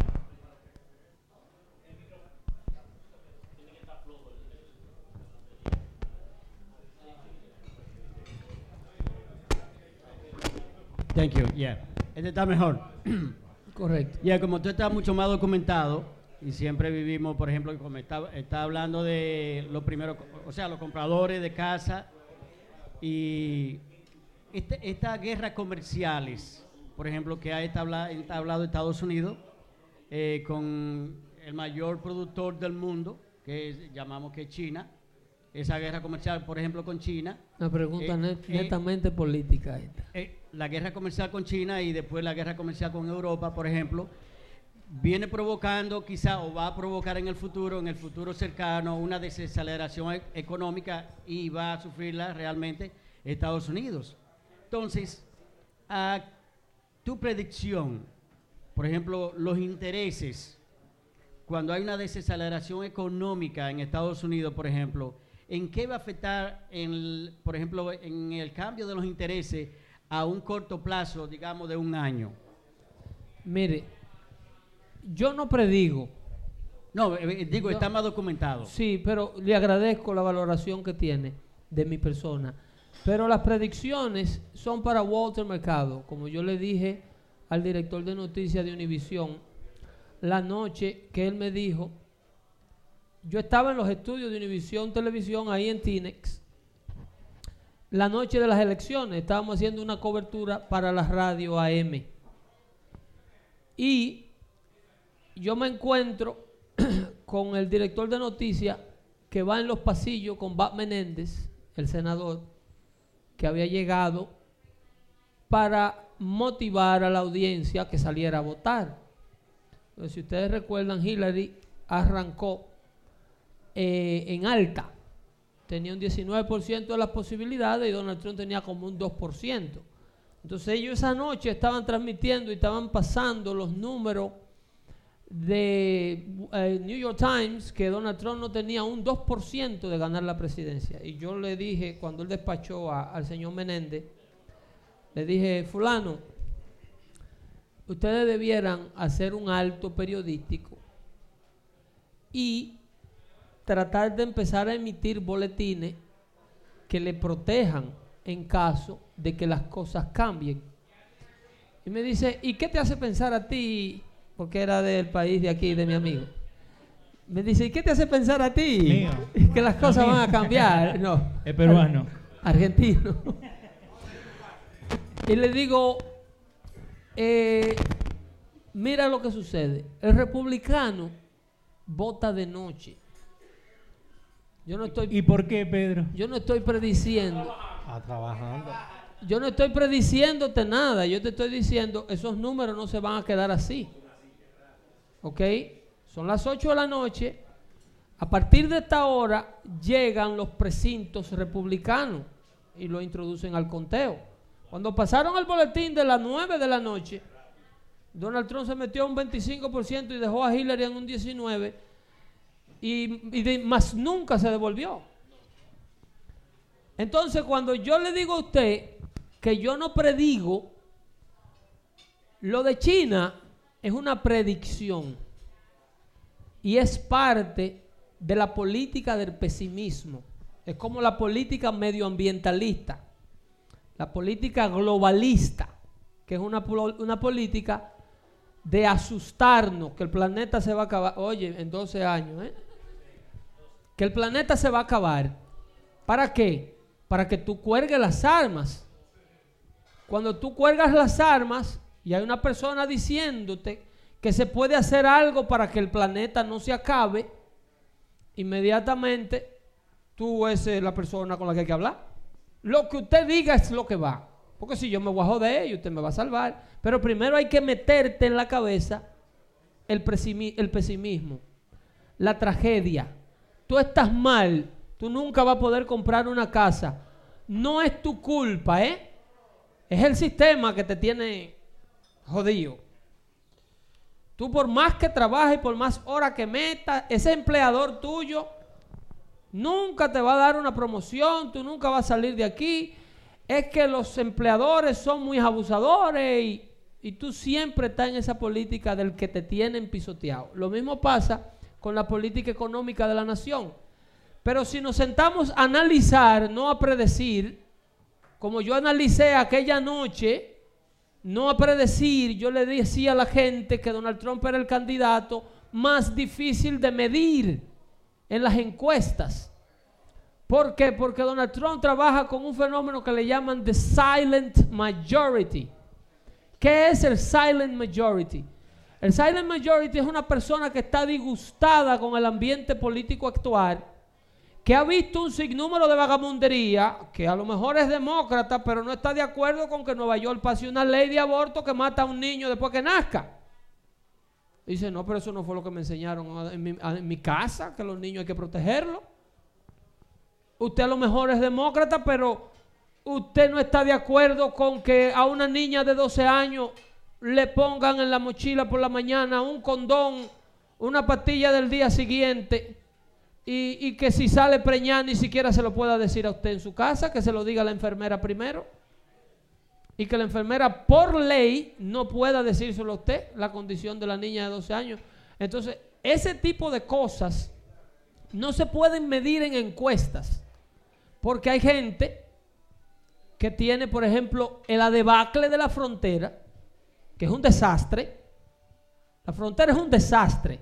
Ningún país del mundo está experimentando el nivel de atropello que los Estados Unidos de Norteamérica está experimentando en esa frontera. Ahí está pasando de todo. Ahí hay niños que los reciclan. Hay niños que los pobrecitos tienen el brazo del coyote, lo tienen los cinco dedos marcados. Del coyote que lo agarra por aquí porque lo llevan y lo cruzan 10 veces a cruzar gente.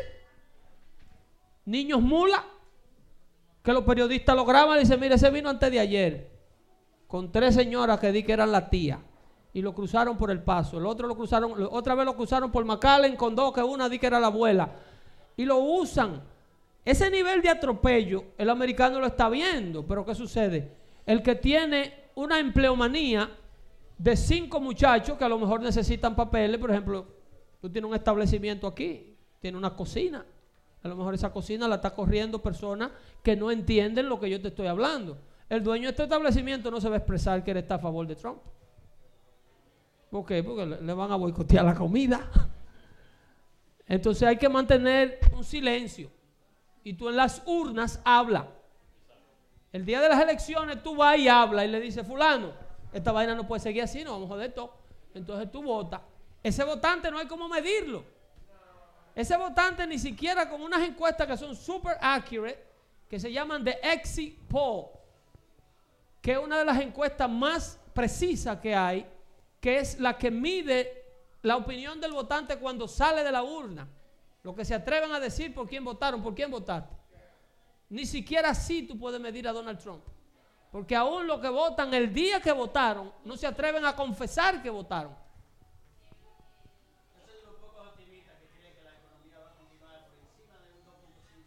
Y yo estoy de acuerdo y le voy a explicar por qué. La economía china no es una economía independiente.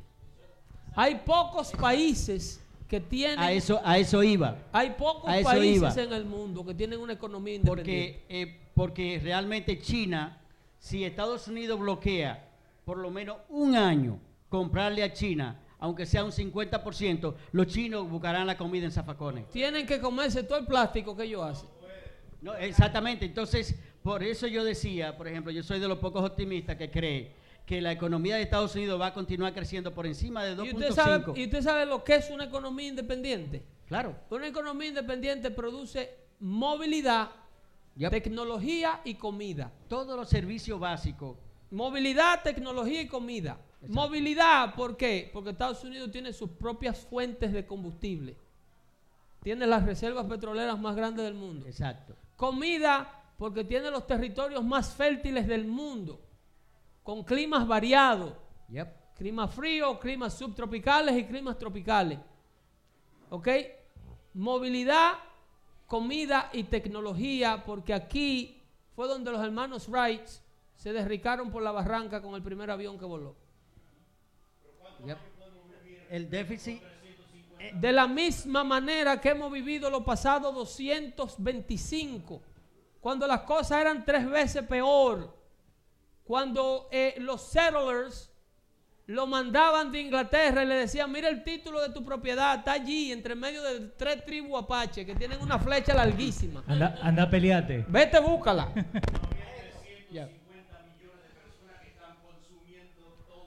Las, no temas crecer, no, te dé miedo consumiendo, crecer. sino sobreabundancia.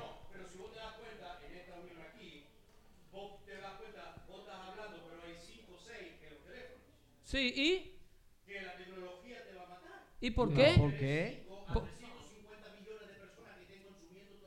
¿por qué? No, la Si tecnología- el índice de la mortalidad, tecnología- mientras más somos, mientras más somos en el planeta, el índice de mortalidad humana aumenta. Esa es la, esa es la política del pesimismo. Mientras más gente vive en el planeta, de, más mayor, de mayor edad nos estamos muriendo, be- bebé. Eh, Cuando el planeta tenía menos gente, la gente se moría de un dolor de muela.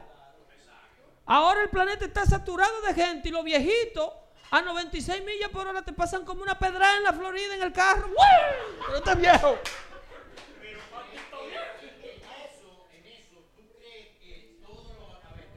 Que tenemos acá, petróleo, tecnología, eh, eh, los recursos naturales que hay, eh, tierras fértiles todavía, porque eh, hay que... Hay un programa mexicano que se llama así, Tierra Fértil. Tierra fértil le dicen. Me gusta verlo, me gusta.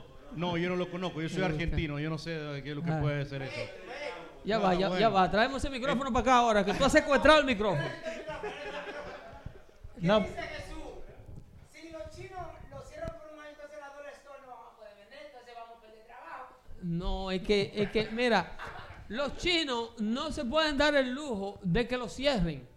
Porque es que China no tiene, por ejemplo, China no tiene metales. China ha depravado toda Latinoamérica. Co- Con el crecimiento económico de los chinos, los chinos han depravado a toda Latinoamérica de sus metales. Porque los chinos no producen cobre, acero. Ninguno de los metales, el suelo de ellos no los tiene. Entonces, los chinos lo único que tienen que ofertarle al mundo es chino. Es lo único que ellos tienen para ofertar, es chino. Y tú dirías, bueno, el personal humano es la cosa más valiosa que tiene este planeta. Sí, pero que tiene que venir equipado con algo. Tú no puedes traer nada más la boca. ¿Tú me estás entendiendo? Entonces, la economía de China hablan y la mencionan como la segunda economía más grande del mundo. Pero los dominicanos, te voy a dar un dato, y te digo siempre el ejemplo dominicano porque ese es el que yo puedo dar sin temor a ofender otra nacionalidad. Tenemos un ingreso per cápita superior a los chinos, ¿ustedes sabían? Que un dominicano divide su economía y tiene más dinero por dominicano que si los chinos dividen su economía. El ingreso per cápita de China es de 7 mil dólares al año. El ingreso per cápita de la República Dominicana es de 17 mil 500 dólares al año. Porque nosotros somos 10 millones. Yo te voy a hacer la pregunta de lógica que le hago a, lo- a todo el mundo. Si tú tienes un ingreso de 250 mil dólares y tienes 10 muchachos que mantener con tres mujeres distintas, y yo tengo un ingreso de 100 mil dólares y tengo dos niños con una sola mujer, ¿quién es más rico?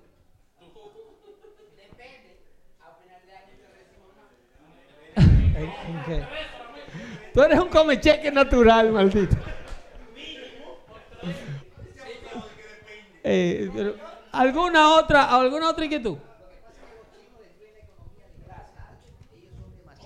son demasiado barateros la mano de obra de ellos. Ellos te hacen un trabajo por la mitad de precio de un trabajador de cualquier otra parte del mundo. Sí, cierto, porque tienen la mayoría de ellos tienen una calidad de vida. Mira qué es el problema, ese es el gran problema con la inmigración descontrolada, que es lo que yo le digo a mis propios hermanos inmigrantes, porque todos saben y yo lo he dicho siempre, aquí todo el mundo en un momento determinado necesitó papeles.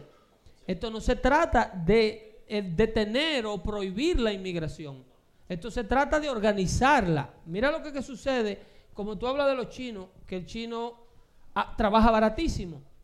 Pero hay comunidades chinas que ni siquiera mandarín hablan, que están en un estilo de vida eh, más abajo de la edad medieval. Entonces, cuando tú te pones, eh, cuando tú pones sociedades que tienen esa calidad de vida al nivel de la sociedad americana y tú tratas de comprarles los mismos derechos de forma instantánea, tú lo que estás es restándole la calidad de vida al que ya la tenía, que es lo que hace el socialismo. El socialismo es el mejor amigo de los pobres. O tú le das un país rico, un socialista y el ratico tanto pobre. Los multiplican así, parecen, oye, que gente que tiene una capacidad para multiplicar pobres. Eso es lo que ocurre cuando un país tiene una migración descontrolada. Cuando entran 100 y de la noche a la mañana quieren adquirir la calidad de vida que ya tú tenías trabajando, la calidad de vida que ellos adquirieron, es muy probable que fue restada de la tuya. Que tu aumento no se dio, que tu salario se frizó, que tu promoción nunca vino. ¿Por qué? Los empresarios en Dominicana dicen que el dominicano no quiere trabajar, me dijo un dueño de una ferretería. Le digo, qué bonito, ¿eh? No quieren trabajar los dominicanos. ¿A cómo están esos muchachos que tú ganas? Dice, mira, yo necesito cuatro para ese camión, me dice el tipo. Y ese es el único que viene aquí a hacer el trabajo. Digo, ¿pero que cuánto gana? Me dice, él gana 12 mil pesos mensuales. Está bien. El hombre gana 220 dólares al mes. ¿Ok? Entonces, si él no hace el trabajo que está haciendo, ellos mandan a buscar un camión lleno de los vecinos, de los hermanos del país vecino, que lo hace por una fracción del que no lo quiere hacer por 220 dólares. Entonces, eso es lo que le llaman chronic capitalism, que es lo que promueven los liberales de este país. Porque si hay una clase que se benefició y se llenó los bolsillos, fue la clase de los capitalistas crónicos de Wall Street durante los pasados ocho años. El dinero era por borbotones que se lo llevaban. Hay CEO de Chase Manhattan y de, Wells Fargo que esa gente iban a buscar dinero en carretilla al gobierno federal. La única compañía que dijo que no necesitaba dinero del gobierno federal fue la Ford. Pero ahí todo el que hizo fila le llenaron los bolsillos con un impuesto que estamos pagando nosotros ahora. Con una deuda que se le agregó al país. Y yo tenía una gráfica de impuestos, la gráfica de impuestos, aquellos que se van a aventurar a comprar sus casas, para que eh, los impuestos más altos de la nación. ¿Ok? Nosotros estamos sentados ahora mismo en el condado que paga uno de, de las tarifas de impuestos más altas de la nación y se empeorará. New Jersey, ¿ok? New Jersey, de los 25 condados que más impuestos pagan por vivienda en la Unión Americana, New Jersey tiene 17. Mire, la lista de impuestos, si la ponemos... Sí, empe- empezamos del 9 porque había 25. Sí, pero sí. en. Suffolk County, Nueva York. Ese es el condado Suffolk. En ese número, ustedes van a ver el número que tiene que subir y bajar, ese es el- el- lo que le llaman tax as percentage of your income. Ese porcentaje es el del ingreso suyo, es el que se traga su propiedad para costear los gastos de la municipalidad donde usted vive. El impuesto a la propiedad es el que paga escuela, policía, mantenimientos de parque, limpiezas de calle, recogida de basura, bombero, sistemas de emergencia. ¿Qué otra cosa se me queda? Eh, programas de envejeciente, programas infantiles. No, no. Los programas federales vienen de Washington. Ese impuesto, ¿ok? El impuesto, el ingreso en este lugar, en el, el ingreso a veraje son 95 mil dólares en Suffolk County. ¿Ok? Suffolk County tasa la propiedad en 1.63 basado en el valor de la propiedad.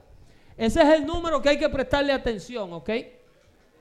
El condado Suffolk en New York le pone un impuesto que es equivalente al 1.63% del valor de esa propiedad, que son 430 mil dólares.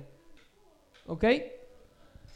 A medida que tú bajas, Leo, si tú bajas al condado que está en la lista 8, Putnam County, que también está en New York, y de los 25 condados, insisto, para que ustedes sepan dónde vivimos y quiénes son los que nos están gobernando. De los 25 condados que más impuestos pagan en la nación, New Jersey tiene 17 en esa lista. Nueva Jersey y Nueva York. Y nomás. Nueva York tiene 7. ¿Ok? Para que ustedes sepan a dónde va su dinero. El valor es 1.68%. Si tú das el número 7, este número va a subir en referencia a este valor. Este número va a bajar y ese número va a subir. El número 7. Westchester County en Nueva York. Westchester, Westchester County. Eh, mira, en Westchester ellos tasan 1.51 en referencia al valor de esa propiedad. ¿Qué quiere decir eso? Que si esa propiedad es de 262 mil dólares, aunque este número sea más pequeño que la imagen anterior, es un volumen de impuestos más grande, porque esta propiedad es mucho más cara. Ustedes quieren vivir en un condado donde este número sea bajo, no alto. Búscate a Passaic County, que es el impuesto del el condado más alto de la nación en impuestos. Seguimos subiendo. Passaic County, número uno. Número uno, mira. Número uno. Passaic Uno- County. Y le uno- voy a explicar por qué. Miren ese número. 1.91% en base al valor de esa propiedad. ¿Ok? Ese, ese es el impuesto por condado más alto de la Unión Americana. ¿Por qué? Passaic County es el hogar de Patterson, New Jersey. Qué bonito. ¿eh? El número 2. El número dos, Essex Essex. County. 1.95 del valor de la propiedad. Ese es el hogar de Newark, New Jersey. ¿Y el número tres? Número 3, Union, el hogar de Elizabeth, New Jersey. Entonces, ¿qué quiere decir esto? Nosotros estamos subsidiando Los comecheques. Córrale al comecheque, que es su enemigo. ¿Usted me está entendiendo? ¿Por qué estas comunidades, y tienen déficits, la mayoría de las comunidades del condado Union tienen déficit presupuestario. En el condado Passaic hay un déficit presupuestario en la mayoría de sus ciudades. Tú tienes a Camden que anda por ahí también, que no hizo esa lista porque Camden tiene una... Camden el número 10. Camden es el número 10. Sí. Pero Camden tiene un mal nombre por la ciudad de Camden, porque Camden tiene ciudades que son muy buenas, que pertenecen al mismo condado. Pero ¿qué sucede con este número y por qué sube? ¿Por qué usted como dueño de casa responsable que vive en una de estas comunidades va a pagar mucho más dinero que un dueño de casa que tiene una movida por la izquierda? Usted tiene una casa de dos familias o de una familia. Y usted, atento al hombre que usted como el hombre amigo aquí Minaya, usa su casa para su familia. ¿Ok? Tienen una familia de cinco personas, hipotéticamente hablando, y usted ocupa la casa con cinco personas. Su casa paga 8 mil dólares de impuestos. Al lado llega y se muda un amigo. Compra la misma casa, el mismo plano, los mismos pies cuadrados. Pero entonces era arriba en el primer piso, mudó 10. Arregó el basement y metió 10 más. Y después arregló el ático y metió una pareja, una pareja soltera con dos muchachitos. Y, y el perro. Usted, dueño de casa responsable, que paga derecho, eso es legal, Barbarazo.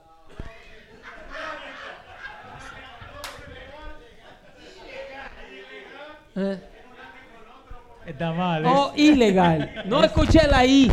Es, es ilegal e inhumano. Entonces, ¿cómo se transfiere eso a su bolsillo? Cada niño de eso que aumenta la población estudiantil de esa comunidad va acumulando la necesidad de nuevos maestros. Un maestro en averaje te gana 80 mil dólares en New Jersey. Cada niño de eso emite, cada miembro de una comunidad, si usted usaba un papel de toile, ahora usa cuatro. Tenía, te- no, no te podía aguantar. Yo sabía que no te ibas a aguantar. Entonces, la comunidad emite más basura, se crean más servicios sanitarios, más necesidad de profesores, más necesidad de paramédicos, un departamento de bomberos mayor, porque donde tú tienes 20 muchachos viviendo juntos, el riesgo de un incendio es superior que solamente donde tú tienes dos. Más bomberos, más maestros, más servicios sanitarios, más policía, más paramédicos y todo aumenta. Y todo aumenta. Porque las autoridades han creado los famosos santuarios. Que esa gente que renta los Bayman de su casa, se la tienen que buscar porque los intereses están muy altos, porque esto y los políticos corruptos lo que hacen es que toleran la vagabundería, porque la vagabundería es popular. El comportamiento eh, soez de dejar a la gente hacer lo que la gente le da la gana es popular. Y el voto suyo, de ese muchacho con corbata, mira qué niño serio es. Mira. Ese, el suyo. El suyo. El voto de ese niño vale lo mismo que el de un ganguero para un político. Es un voto igual. No lo mire mucho a Johnny, ¿eh? No, y, y pero el- no solamente eso, pero que a él no le afecta lo que le está- me, me está afectando a mí que tengo a este vecino. O sea, son mis hijos los que ahora van a una aula que debiera de tener 12 estudiantes que tiene 33.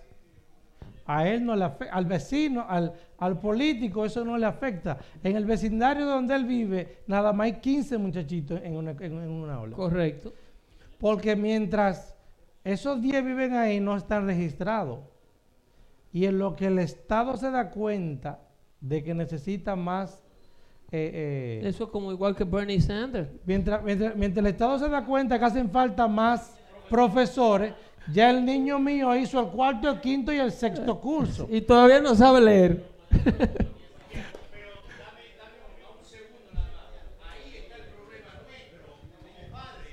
Como padre, enseñarle a nuestros hijos, aunque estén en una escuela peor, tienen que superarse para ser mucho mejor y tratar de que los niños de, no- de- de nuestros hijos vayan a las universidades con los políticos que, que- que- que están en el poder en este momento. Coño, Fernando, pero eh, eh, eh, es increíble.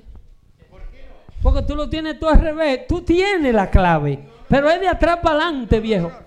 El trabajo de un padre no es enseñar a un niño dentro de un ambiente hostil. El trabajo de un padre es crear las condiciones de aprendizaje para que su niño aprenda. Exacto. Tú eres el, el que corta la maleza. A ti no te interesa que la escuela se la esté llevando el diablo. A ti te interesa el niño que tú tienes en tu casa que tiene que ir a un ambiente de educación donde se aprenda. Pero no puedes ir a un lugar donde van a aprender a 8 dólares con 50 centavos, con 75 centavos que te están pagando la hora.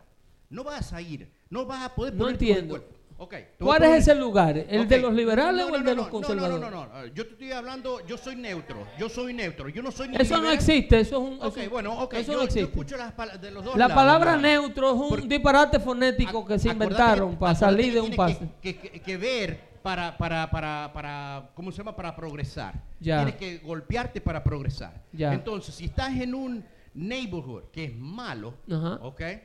Y vos estás ganando 8,50 y ya no te podés mover para otro lado, porque estás ¿Por ganando qué no 8,50. te puede mover?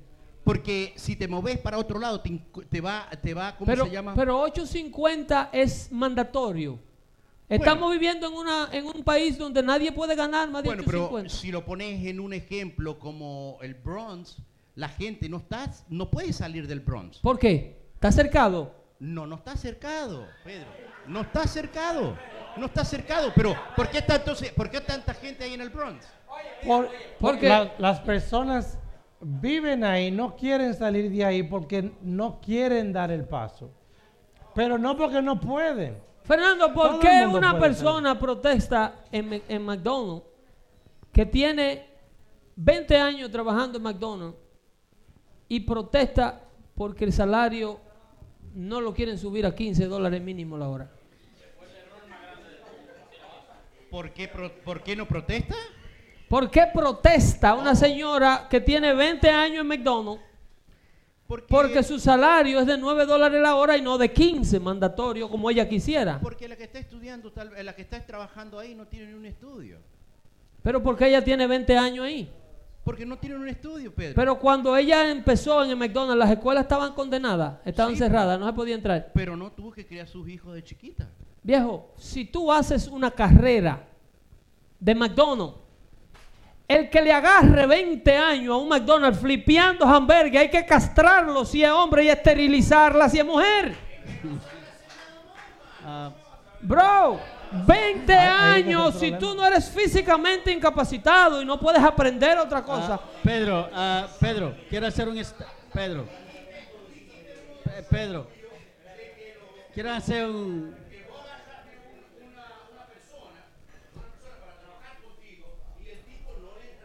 Ah, Correcto, no, todo el mundo no tiene el mismo nivel de inteligencia.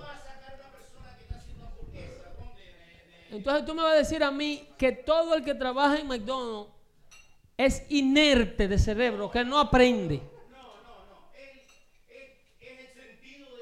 Bro, tú no puedes hacer una carrera de flipear hamburgers. Los hamburgers se aprenden a voltear para que no se le queme un lado en un periodo de tiempo de 15 minutos, 24 segundos. Usted se va y a usted lo sustituyen a los 5 minutos con otra persona que hace eso. Usted no le puede coger 20 años a una profesión de esa índole. Dice, ¿qué es lo que usted hace? Ah, yo trabajo en una compañía de mantenimiento. ¿Qué es lo que usted mantiene? Toile. ¿Cuántos años tiene ahí? 25 años. Y no es que limpiar toile es una mala profesión. El problema es que usted no se le puede casar al toile con velo y colona. Y darle un anillo. Dice, mira, toile. Por amor a Dios. No. Suelta el toile. Es que, mira, yo, Ah, Limpiar toile. Coño, pues Alright. ese tipo de gente hay que eliminarlo. mire, Yo, lo siento. Caballero, yo, yo trabajo, en una, yo Ah. trabajo en una empresa, yo- eh, un momentito, yo trabajo en una empresa donde eh, hay un salario base para todos, eh, para ese personal que está debajo de nosotros. Sí. Todos ganan lo mismo y todos están en condiciones diferentes y todos generan el mismo ingreso. Y este tiene una casa Perdón, de dos y niveles. ese salario base es muy Eh, alto. Este es, este es muy alto. Y este tiene una casa de dos niveles y, y este- y tiene un- un bote. Y este todavía vive en Brooklyn los, lunes, pagando renta. los lunes hay que prestarle para el lunch. Y este que está aquí no, no puede comprar una casa porque no tiene cómo. Y este tiene una casa de dos plantas y un bote y tiene una casa en Santo Domingo. Todo el mundo gana lo mismo. ¿Cómo? El problema no está en la sociedad, eres tú. El problema no es el, no es el maestro, el problema no es eh, eh, tu papá, el problema no es el, eres tú.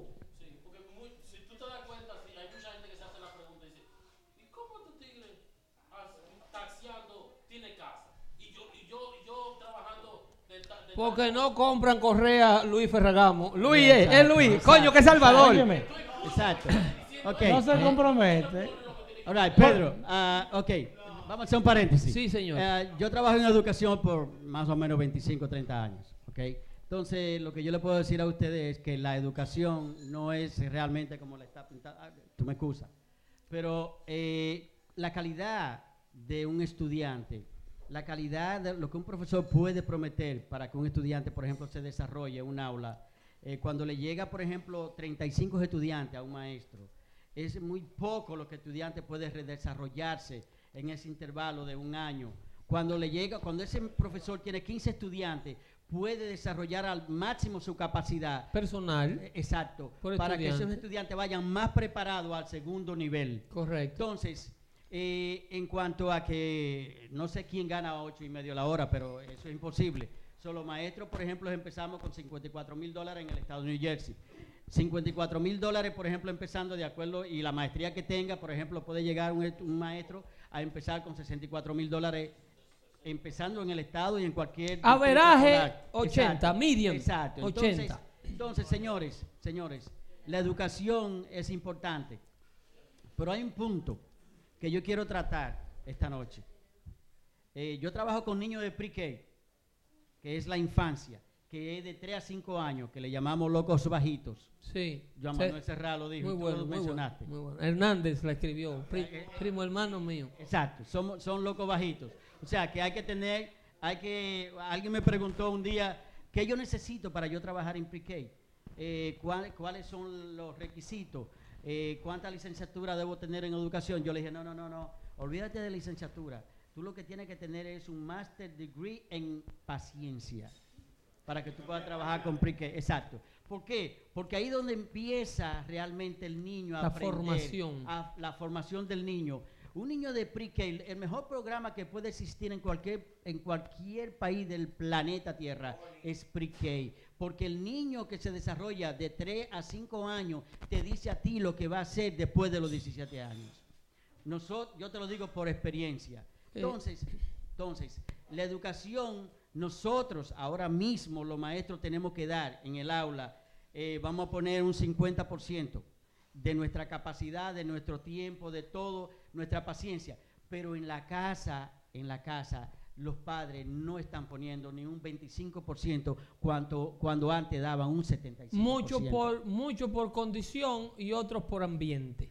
Eh, la condición del padre, eh, no importa, ¿a qué condición te refieres? Bueno, hay padres que están en condiciones a las que no fueron llevados ellos, porque también tenemos que ser justos con un sinnúmero de, de- de condiciones familiares que se dan, la cual necesitan de toda la mano que le podamos meter.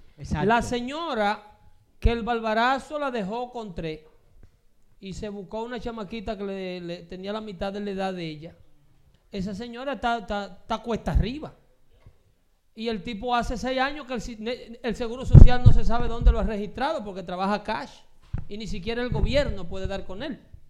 Entonces es una señora que no va a tener acceso a un sistema de educación justo para sus hijos, porque se va a tener que quedar donde la renta es más barata, donde les renten un basement, donde les renten un ático, porque está sola.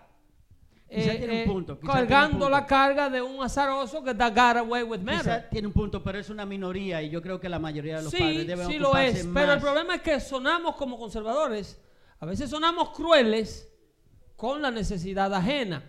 Y como yo relajo con los comecheques y las cosas, eh, uno de los créditos grandes que hay que darle a la administración de Trump es que el desempleo entre los veteranos de Afganistán e Irak está en 1.7%. Porque hay unas necesidades que no son creadas porque el otro quiera coger un cheque. Hay gente que necesita un cheque.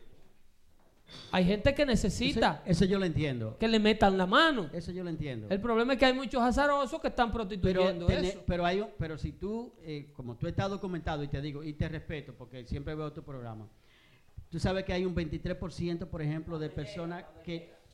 Sí, sí. Hay un 23%, por ejemplo, de personas de esos come cheques que tú dices que realmente se aprovechan de nosotros, que tienen la capacidad de trabajar, la juventud y el valor, y tienen todo el talento para ellos poder trabajar igual o más que nosotros, y sin embargo nosotros lo mantenemos. Yo creo que ahí está la diferencia.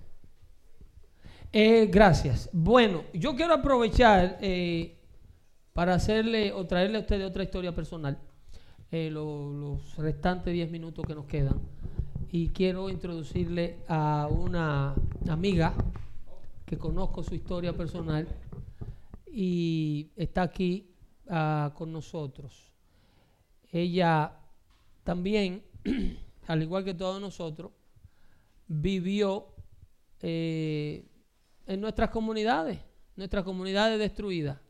La historia de ellos es muy bonito. Yo tuve la oportunidad de, de- de remodelar la casa de- la casa de ellos cuando llegaron del Bronx a- a- al condado Bergen y llegaron con una familia linda de tres niños lindísimos. Entonces, como yo conozco la historia de ellos, yo quiero que ustedes escuchen también de, su, de sus propios labios a la señora Miriam García Ramos. Buenas noches a todos. Hola. Buenas noches. Ay, perdón, perdón, perdón, perdón, perdón. Yo como siempre, acabando. Sí, sí. Buenas noches a todos. Ok, ¿me escucha? ¿Se escucha Oh, ahí? El Leo? micrófono. Can you hear me, guys? Okay. All right. Buenas noches, Miriam. Buenas noches. Miriam García es madre de tres, esposa de uno, siempre fue esposa de uno. sí. Ellos llegaron en el 2001, 99. en el, no, al- a, a New Jersey, a- al suburbio, No, 99. mi a de, de la ciudad. Sí, mi amor. Miriam, no me ponga tan viejo. En el We go 99. way back en el 99. sí. Ok. Cuando ellos compraron su casa, y aquí sí vamos a coincidir, fue el año que derrumbaron las torres, ¿verdad? Sí. Que estábamos remodelándolas. No, Misael. Diablo. Corrígeme. Mm, Ya la niña ten- teníamos tres años en la casa. ya. Tenían tres cuando Sí. pasó el... Ah, no, era la de Víctor. La de Víctor. La sí, de Víctor y. Andrea, otra familia que vino de la ciudad. El caso es que la señora García ahora se dedica a relocalizar familias que viven en la ciudad con su empresa de real estate. Ella es especialista en conseguirle casas a personas que están en la ciudad o en lugares y están buscando to upgrade their, their, their, living living style. style. Of course. Cuénteme usted algo más. Ok. Bueno, primeramente, si no hubiera hecho aquel cambio en el 99, ah, no tuviera los hijos que tengo hoy día. Las oportunidades que tuvieron mis hijos jamás la hubieran tenido en el Alto Manhattan o en el Bronx donde vivía. Su hijo es médico, el mayor. Hoy tengo un médico, tengo una mezzo soprano que es... eh, ¿Está de gira, linda? Sí. De gira en Italia Canta está. música clásica, ah, hace ópera. Y mi chiquita hace de 22 años, cumple 22 años el domingo. Se me gradúa de mercadeo, siguió mi paso y lo de mi esposo. Trabaja para un Ah, banco. Y negocio y es un CSR en un banco. Am, Si yo no hubiera hecho ese cambio, hoy día yo no estuviera los hijos que tengo. He sido bien bendecida primeramente. Misael lo conoce de que Amen, tenían, eran pequeñitos. ¿Qué más le digo? Ah, Ellos nacieron en, en, en- en, en en Nueva Washington York. Heights. Sí, señor. Cuando nos mudamos, mi hijo tenía 13, Linda tenía 2 y Valeria 1. 13 tenía Carlito. Sí. Yo me recuerdo porque Carlito, cuando vino de la ciudad, todavía tenía ese espíritu de Don Juan que los muchachos de manera prematura, influenciados por el ambiente, tienen. Era bueno con las muchachitas, Carlito. Sí, el que es médico. Sí, porque eh, ellos iban a trabajar y yo me quedaba haciendo trabajo de remodelación en la casa y cuando Carlito llegaba de la high school venía con una cadena de tiguerita. Sí. Pero ese comportamiento eventualmente lo fue abandonando Sí. porque se fue codeando y llegando a una comunidad en donde esto no es el, el- el- el día a día. Sí. Un niño Los de 13 muchachos, años, di que, guayando. Sí. Los muchachos que se crían este, en este lado, vamos a decir, no tiene tiempo, él poco a poco fue dejando eso y tú lo sabes. Correcto, Ah, no correcto. tiene tiempo para lo que es estar en la calle y pasar el tiempo en vagancia. Aquí los- todos los niños hacen todo tipo de deporte y se ven obligados a tener las mejores notas, porque es una... Es, eh, Sistema lo forza. Exactamente. Am, mis hijos lo hicieron todo, y Misael lo sabe. Am, eh, todos los deportes. Sí, ah, Currículum, llenarle el En currículum. música, el pueblo donde vivo, que es Bergenfield, es uno de los mejores pueblos. Tiene mejor departamento de música. Mis hijas fueron a, interpretar a Disney con, con la escuela, con la high school. Am, y Carlos se graduó varsity, béisbol y fútbol. Um, basado a eso, um, eh, sus notas, eh, eh, la vida que tuvieron siempre ocupados, sus notas estuvieron siempre arriba y bien competitivos y queriendo siempre ser el mejor en todo. Háblame del real estate. Real estate está muy bueno. Está muy bueno. He tenido la oportunidad de traer muchas de, de nuestros paisanos. Exacto.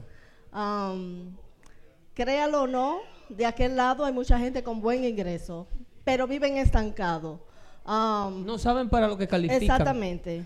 Um, viven estancados, le gustan lo que es más, ni un carro, que le da miedo tener un carro, porque están acostumbrados a la vida. Al del- transporte público. Exactamente.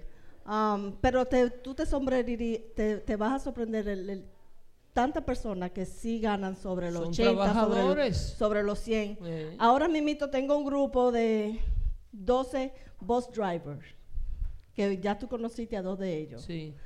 Um, O sea, uno compró y ya los otros y lo van siguieron. en cadena. Sí. Sí. Y todos tienen un ingreso que yo digo, wow. Pues yo he visto la What propiedad. are they doing? Yo he visto What la are they, sí. What are they doing living in, in, in the city? Yo he visto las They're propiedades en que ella los pones. Exactly. Y, y Entonces, son de alto, de, alto buen nivel. Entonces, personas que tienen niños pequeños, niños que simplemente están en un apartamento después de la escuela jugando videos. Trancado. Trancado. O sea, eh, es una pérdida. Sí. Y luego que lo traigo y, y- y le muestro, lo educo, se dan cuenta en el error que están viviendo. y los abuelos a veces boicotean Sí. la compra. Sí.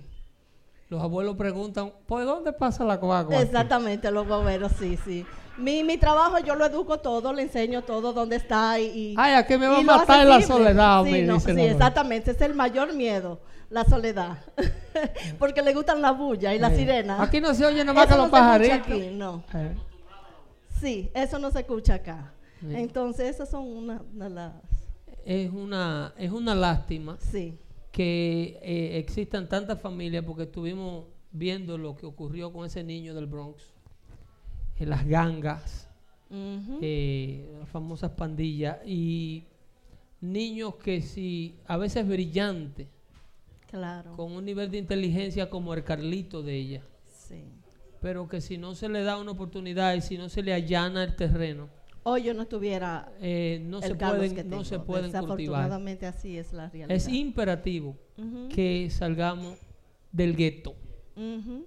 ¿ok? Esto no Eso se sí. trata de discriminar a nadie, ni se trata de creerse mejor que nadie, pero hay que hacer prioridad uno a el mejorar nuestra calidad de vida en base a nuestro entorno. Y otra cosita, es que la gente vive en, en- del otro lado en un mito, porque cuando vivíamos allá, ah, nosotros teníamos que pagar colegio privado, ah, porque no queríamos mandar a Carlos a la escuela pública, obviamente. Tú no necesitas un colegio privado de este lado. Las escuelas aquí equivalen a, a cualquier eh, um, private school allá del otro lado, ¿me entiendes? Ya. Y, y si hacen el paso, si toman no, el paso, sí. Inclusive el sistema de educación pública de muchos pueblos del condado Sí. Bergen es superior a las escuelas privadas de la ciudad. con los programas que ofrecen y todo lo que programas. tienen. Sí, y no están, bastante. no están saturados. Las aulas no tienen 30 alumnos. Eh, Son programas que van de acuerdo. Algo que vale la pena mencionar, que también pude, tuve la oportunidad de, de- de- de ser testigo de cómo tu esposo también se formó en el caballerazo que es el señor Juan García, Sí. que es mi cliente, amigo. Hermano, Eh, también vi como, como ahora es eh, gerente de venta de uno de los dealers Toyota más grandes del área, así que Un los carritos. Sí, todos Sí, mis sí. clientes, de hecho, Si quieren van- cambiar el carro, ese es el hombre con el que hay que hablar. yo le vendo las dos cosas a todos mis clientes. Carro y casa. sí, ah, pero usted tiene el negocio redondito. Él tiene que darme una comisión, dígaselo todos allá. no lo hace. Una familia, un ejemplo de éxito, señores. Señores, no, se nos agotó el tiempo. Muchísimas gracias. Un, un ejemplo de éxito, eh, al igual que el señor Minaya, que no pudo venir con su familia, la familia García es un ejemplo vivo de cómo no falla. Yo no he visto el primero que haya vendido después que compró y se mudó para la ciudad. No, Después que vinieron, después que salieron del, del guero, no vuelven. no bueno. Porque a lo bueno no se acostumbra muy rápido. Eh, muchas gracias a todos ustedes, a todos y cada uno de ustedes. Yo llegué temprano. Eh, así es que no me desacrediten. Eh, gracias, de veras, gracias. eh, ha sido una velada muy bonita y vale la pena eh, sacar tiempo de mi tiempo para hacer dando fuerte los martes y los jueves en los radios de ACOM. Hay que agradecer al señor Leo Vilchis que desde que pasó lo que pasó en Luis Network, nunca dejó de trabajar para que nos mantuviéramos en el aire. ¿Ok? Así es que buenas noches y que Dios lo bendiga mucho a todos. ¿eh? Bravo. Gracias, mi.